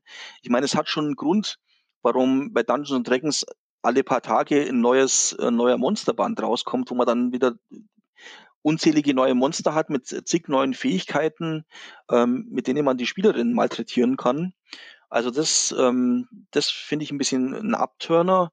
Also ich möchte es lieber ein bisschen low halten und wenigstens ein bisschen näher am, am, am echten Leben. Also jetzt zum Beispiel ein Beispiel, wenn man bei Dungeons Dragons in, in den Wald spaziert, äh, als Abenteurergruppe, dann kann man da problemlos übernachten und natürlich gibt es da auch Monster, aber es ist jetzt zum Beispiel nicht so wie im, äh, in einem düsteren Fantasy-Setting, wo halt wirklich, wenn man in den Wald geht, auch als Abenteurergruppe, wo man wirklich riskiert, wenn man nachts im Wald ist, dass man erhebliche Probleme kriegt. Und zwar jetzt nicht nur die Chimäre von nebenan, die man eben kurz vorbeiguckt, oder der, der Untote mit der schwebenden Krone auf dem Kopf, sondern wirklich, ähm, ja, dass man wirklich um sein Leben bangen muss, allein wenn man nachts in den Wald geht. Und das finde ich, äh, das finde ich eben wichtig, dass schon immer noch dieses Gefühl dabei ist, ja, ich habe gewisse Fähigkeiten und ich bin auch jetzt nicht äh, der Bauer Sepp. Also das heißt, ich kann mich schon ein bisschen meiner Haut erwehren, aber trotzdem habe ich noch gewisse, also ist, die Bedrohung ist, sollte viel realer sein und viel, viel näher sein an den Spielerinnen als jetzt zum Beispiel bei Dungeons and Dragons, wo ja alles ähm, auch mit ganz viel, noch viel mehr mit Magie geregelt wird und eben, wie gesagt, mit, mit Artefakten und so weiter und so fort. Und ähm, ja, also ich finde es schon, schon schöner, wenn ich zumindest versuchen kann, es ein bisschen mehr down to earth zu handhaben. Also ob es immer klappt, weiß ich nicht, weil ich natürlich auch gerne mal, das ist noch so ein bisschen aus mächtigen mit Moddermonster Zeiten her, äh, schon gerne mal auch äh, nette Gegenstände einbaue, die durchaus nicht, nicht zu verachten sind, aber diesen, diesen Ausverkauf oder diese galoppierende Inflation äh, von magischen Gegenständen oder je, jeder Menge neuer Monster, die halt speziell für den, für den Plot geschrieben worden oder erfunden worden sind, das möchte ich eigentlich nicht. Also das soll schon im Rahmen bleiben. Jetzt hast du ja zumindest im Vergleich zu Eleo mir ein bisschen mehr Einblick so in die Rollenspielszene, ins Rollenspiel-Business besser gesagt. Glaubst du, dass ähm, ein Universalabenteurer eigentlich einen Vorteil hat gegenüber äh, setting-spezifischen Abenteuern, weil es halt mit allem spielbar ist? Oder ist es eher ein Nachteil? Hm, das ist eine gute Frage. Und da habe ich tatsächlich nicht so den Einblick. Ich glaube, das hängt halt sehr davon ab, welcher Spielleiter oder welche Spielleiterin das in die Hände kriegt, weil ähm, es ist wirklich sehr subjektiv, glaube ich. Also wenn ich, wenn ich gerne jetzt zum Beispiel Stories lese und den, den Stil von Schnudenbach mag mit sehr viel Text und sehr viel beschreibenden ähm, Kapiteln, dann kann ich da wahrscheinlich, ne, weil ich dann davon überzeugt bin und motiviert bin, dann kann ich da problemlos mir meine äh, meine Sachen noch dazu schreiben und, und mir meine Werte für mein System zusammenschreiben. Tatsächlich geht es ja darum, wenn ich ein Abenteuer schreibe, habe ich eine Handvoll Personen nur, die halt Werte haben sollten, wenn ich mit Regeln spiele. Also es ist ja jetzt nicht, wir reden jetzt hier nicht von pro Abenteuer oder Szenario von 100, von 100 Wesen, die ich da quasi ausstatten muss mit Werten, sondern da reden wir vielleicht von fünf bis zehn. Jetzt mal so grob. Und wenn ich aber tatsächlich ähm, wenn ich natürlich von meinem System absolut überzeugt bin und wenn, wenn ich mein Regelwerk ähm, spielen will und das auch möglichst ohne große Vorbereitungszeit und ohne möglichst jetzt mich da in den Text einzuarbeiten und mich reinzufinden, dann ist es natürlich schon ein Vorteil, wenn, wenn das Abenteuer komplett mit Werten ausgestattet ist. Also ich, ich glaube, da gibt's halt wirklich tatsächlich verschiedene Gruppierungen und auch verschiedene Geschmäcker, die das dann entsprechend auch verwenden oder halt auch nicht. Also ähm, ich finde halt bei Universalabenteuern ist, ist der Vorteil, man muss jetzt quasi nicht genau das System spielen, sage ich jetzt mal, um, um das Abenteuer äh, verwenden zu können. Also diese ganzen für mich dann nutzlosen Informationen, wenn ich das, das System nicht spiele, die bleiben mir quasi erspart. Das heißt, ich kann mich tatsächlich auf den Inhalt konzentrieren und muss mich jetzt nicht noch mit, mit Regelsektionen aufhalten, die, wenn ich jetzt Spielleiterin bin, die dieses System nicht benutzt in dem, von dem Abenteuer, dann einfach nur aufhalten oder halt einfach nur stören sind. Aber ich kann tatsächlich dazu wenig sagen. Also da habe ich äh, zu wenig, zu wenig Einblick, wie da die, ähm, wie da die verschiedenen Abenteuerarten aufgestellt sind. Also ich weiß halt, es gibt jetzt, also ich müsste mich täuschen, es gibt halt mehr, meiner Ansicht nach mehr Abenteuer, die tatsächlich für spezielle Systeme geschrieben worden sind als Universalabenteuer. Ich glaube, das war früher auch mal anders eine Zeit lang. Da sind ganz viele eigentlich auch tolle Universalabenteuer geschrieben worden. Ähm, aber es ist halt jetzt auch ein bisschen, die Zeiten haben sich offensichtlich ein bisschen geändert. Wie ist denn so der Stand von Schnutenbach? Weil irgendwie, es kennt ja doch irgendwie fast jeder in der deutschen Szene. Und ähm, gibt es da vielleicht sogar Fans, die richtig engagiert sind? Vielleicht sogar wie bei Midgard zum Beispiel oder bei DSA auch spezielle Conventions, die nur für Schnutenbach geeignet sind? Also ich würde jetzt nicht sagen, dass es in der deutschen Szene so bekannt ist, dass, da, da, so weit würde ich nicht gehen. Es hat schon einen gewissen Bekanntheitsgrad auf jeden Fall mittlerweile erlangt, aber es ist natürlich äh, noch ein bisschen entfernt von anderen Systemen, die man, die man so kennt ähm, als, als Rollenspielerin. Ähm, ja, natürlich, es gibt, es gibt Leute, die haben ganz viel Fanmaterial auch zur Verfügung gestellt. Ähm, es haben auch schon Leute Abenteuer für, für Schnutenbach geschrieben. Es, es gab hier einen, einen Fan, der hat eine, eine Umgebungskarte für Schnutenbach schon gemacht, an der ich mich tatsächlich wahrscheinlich auch bei der, bei der eigentlichen Karte dann orientieren werde in etwa. Und was das Thema Conventions angeht, es gibt natürlich, und das ist auch definitiv ein Lieblingsthema von mir, es gibt den, äh, den legendären Con der langen Schatten, der seit 1991 äh, stattfindet, meistens jährlich. Also es gab ein, zwei Mal eine Pause. Einmal gab es auch ein Jahr, wo er zweimal stattgefunden hat. Und der Con der Langen Schatten ist eine mehrtägige Übernachtungskonvention in einem angemieteten äh, Gebäude mit Betten, also mit allem drum und dran. Ähm, wo man dann spielen kann bis zum Umfallen. Das heißt, der Vorteil ist, man ist nicht auf einer Convention, wo man dauernd auf die Uhr gucken muss und, und nur gewisse Slots hat für seine, für seine Spielrunden, sondern man kann in Ruhe spielen, man kann in Ruhe quatschen, äh, man kann einfach mal sagen, okay, ich mache jetzt mal eine Pause und mache ein, Kartenspiel, ich würde gerne mal ein Brettspiel zocken. Und genau, und der Konter Langen Schatten ist tatsächlich die Hausconvention von Schnutenbach das heißt, das sind Leute da, die leiten, außer mir eben auch Schnutenbacher Abenteuer. Und ähm, ja, und da gibt's alles, also es ist nicht nur für Schnutenbach, sondern es ist tatsächlich, es wird auch Mächte mit Moddermonster immer wieder mal gespielt. Und natürlich auch ist es, jedes System ist natürlich willkommen und äh, die Teilnehmerinnen, die da sind, die bringen auch ihre eigenen Spiele mit, die bringen ihre eigenen Abenteuer mit. Und es ist eine kleine, aber feine familiäre Convention, auf der es eben auch die Möglichkeit gibt, sich auszutauschen. Und wir haben da auch Workshops und Gesprächsrunden. Wir haben äh, Special Guests da aus der Szene. Das heißt, im Endeffekt, da ist, also jetzt nächst, dieses Jahr, ich hoffe ja, er kann mit einigermaßen wenigen Maßnahmen oder Einschränkungen äh, stattfinden. Ähm, Ende November. Er ist dieses Jahr aber auch komplett ausgebucht. Es ist eine geschlossene Veranstaltung, das heißt, man muss sich vorher anmelden. Ähm, aber da ist wirklich einiges geboten und ähm, also gerade die Workshops und so weiter, die Gesprächsrunden, da geht es natürlich ganz viel auch um, um die neuen Projekte, um was bei Schnutenbach, was es Neues gibt, wie es mit Rabenschnabel weitergeht und so weiter und so fort. Und es ist in allererster Linie ein richtig großer Spaß für, für alle Teilnehmerinnen, weil wir eben da die Zeit und die Ruhe haben, wirklich mal ausgiebig zu spielen und ähm, wie gesagt, nicht unter Stress irgendwie irgendwelche Spielrunden durch, durchpeitschen müssen. Ich hätte noch eine Frage. Ja, Philipp fragt mich gerade, ob ich noch eine Frage habe. Und zwar vielleicht können wir das damit auch so ein bisschen abrunden, also uns fällt am Schluss noch irgendwas ein.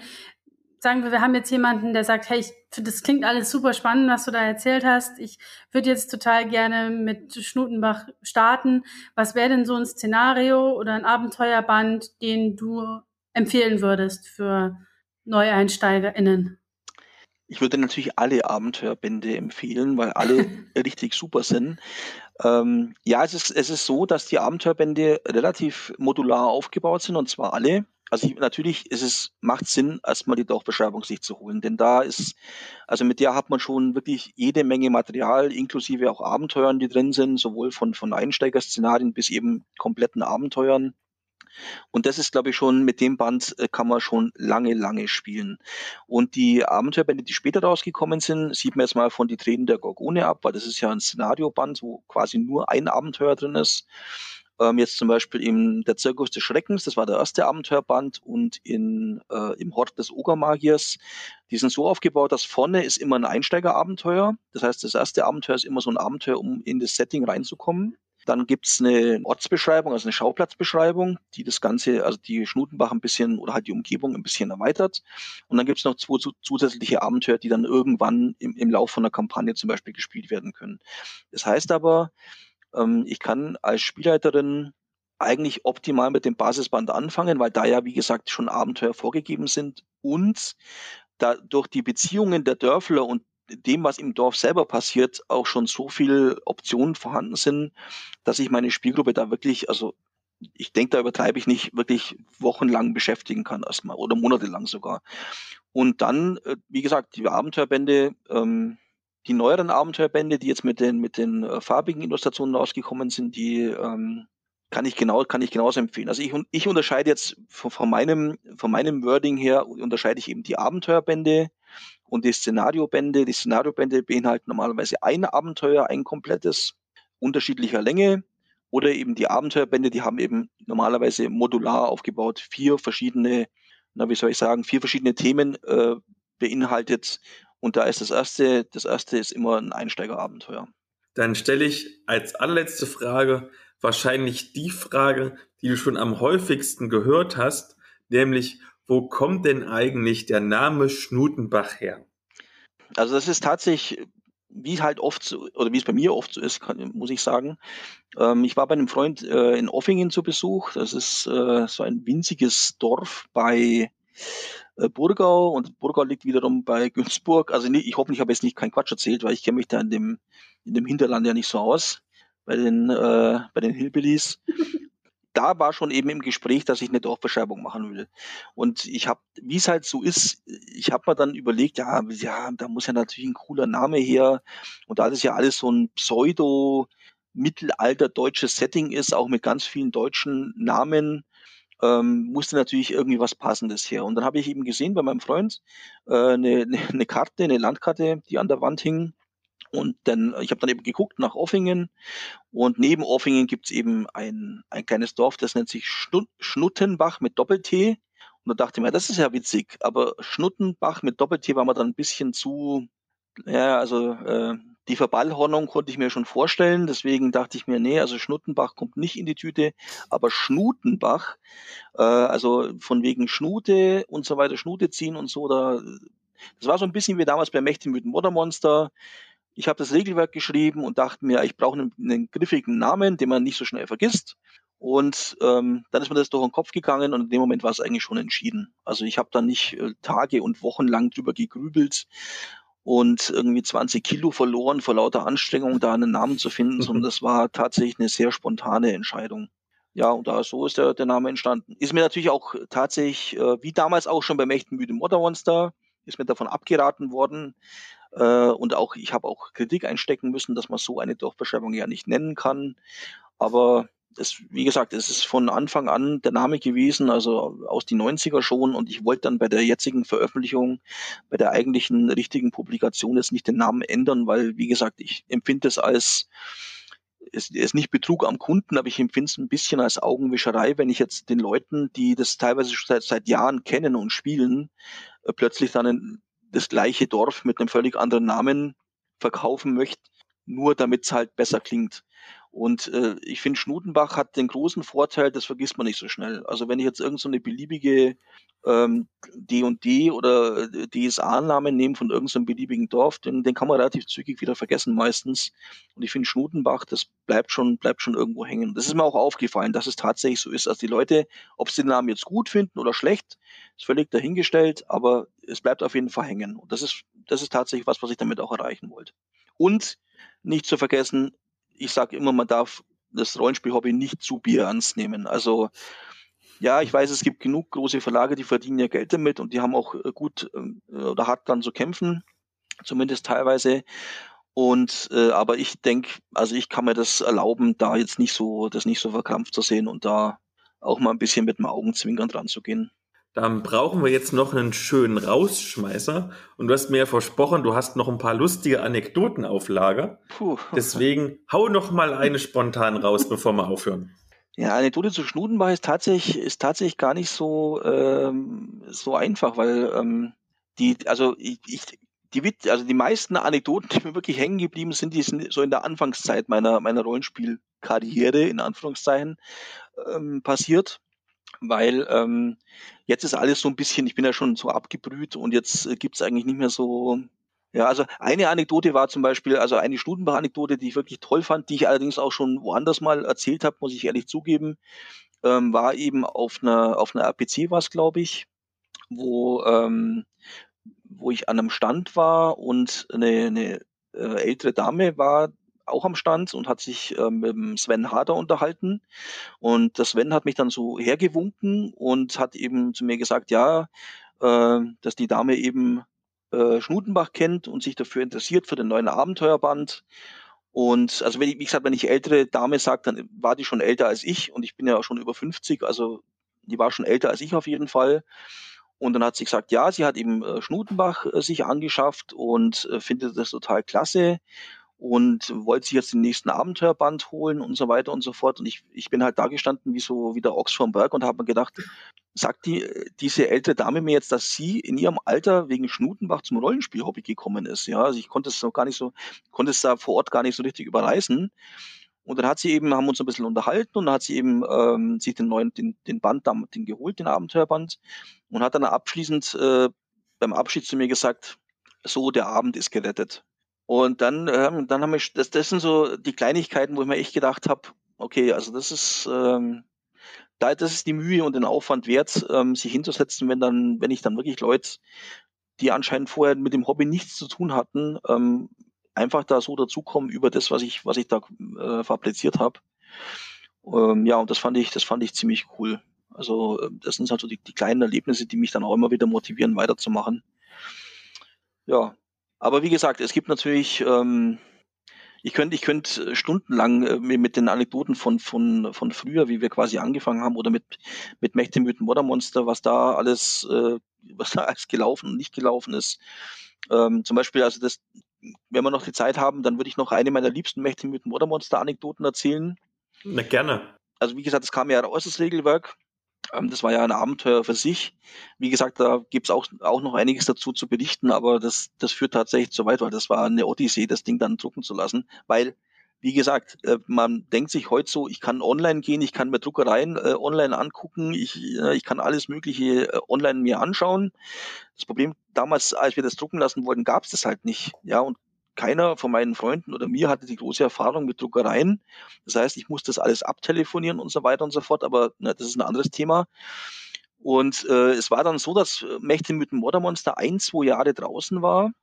Und ich bin dann auf eine Convention gefahren äh, nach Hanau von dem Verein äh, wo ich, wo ich damals quasi Gründungsmitglied war und ähm, da war ich aber schon wieder nach Augsburg zurückgezogen und habe dann quasi da eine Convention besucht. Also ich war da jetzt bei den neueren Leuten nicht so bekannt und dann habe ich eben gesehen, dass jemand tatsächlich auf der Convention eine Mächte mit dem Watermonster Runde anbietet, eine Spielleiterin und ich habe mich halt äh, mit einem Kumpel zusammen eingetragen, aber natürlich unter Pseudonym, weil ich wollte ja nicht, dass die merkt, dass ich der Autor des, des, des Regelwerks bin, ja.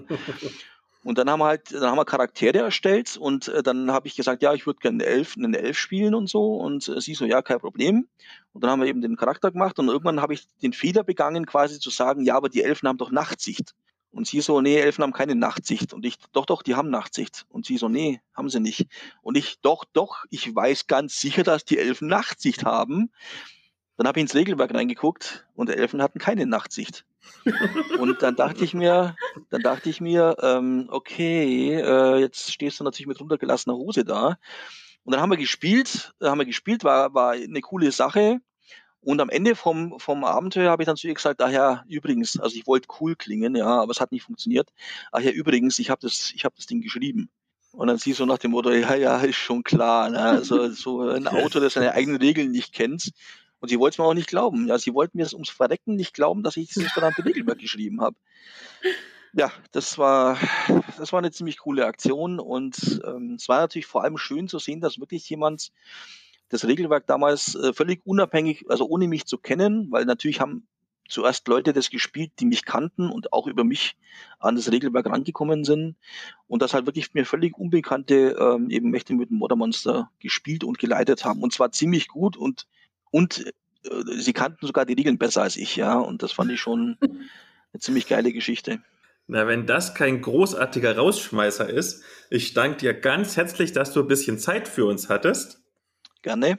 Und wünsche dir und natürlich allen HörerInnen noch einen, ja, einen schönen Sommer. Denn ist ja bald Sommer. Ja, hoffentlich. Ja, hoffentlich. Wir wissen noch nicht, die Folge kommt in drei Wochen raus.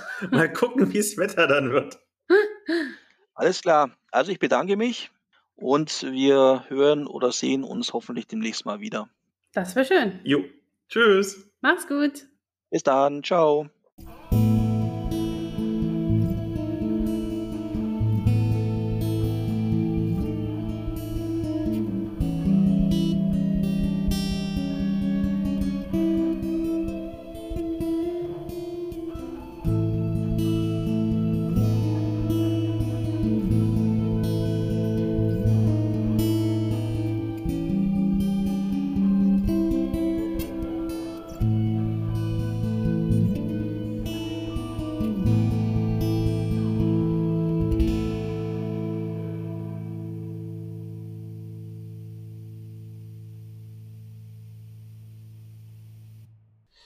Haben übrigens ein Kaffee Oleg. Nee, was haben wir gemacht? Ein. Wir haben übrigens daraus ein Latte Macchiato gemacht. Bist du sicher, dass es ein Latte Macchiato ist? Ich kenne mich nicht so aus. Ich muss auch nicht. Okay. Es ist Milch drin. ist drogenabhängig und ist eigentlich so ein It-Girl, weiß ich nicht, Paris Hilton, falls Sie noch jemand kennen. Wie ist denn die andere? Äh, ach, oh Gott. nach It Girls. Boah, wie hieß die denn? Wie hieß die denn? Die, hat, die ist total abgestürzt. Lindsay Logan? Nee, gibt, Lindsay? Lohan. Ja. Lindsay Lohan oder so, genau. Also so mäßig, so, so abgestürzt mäßig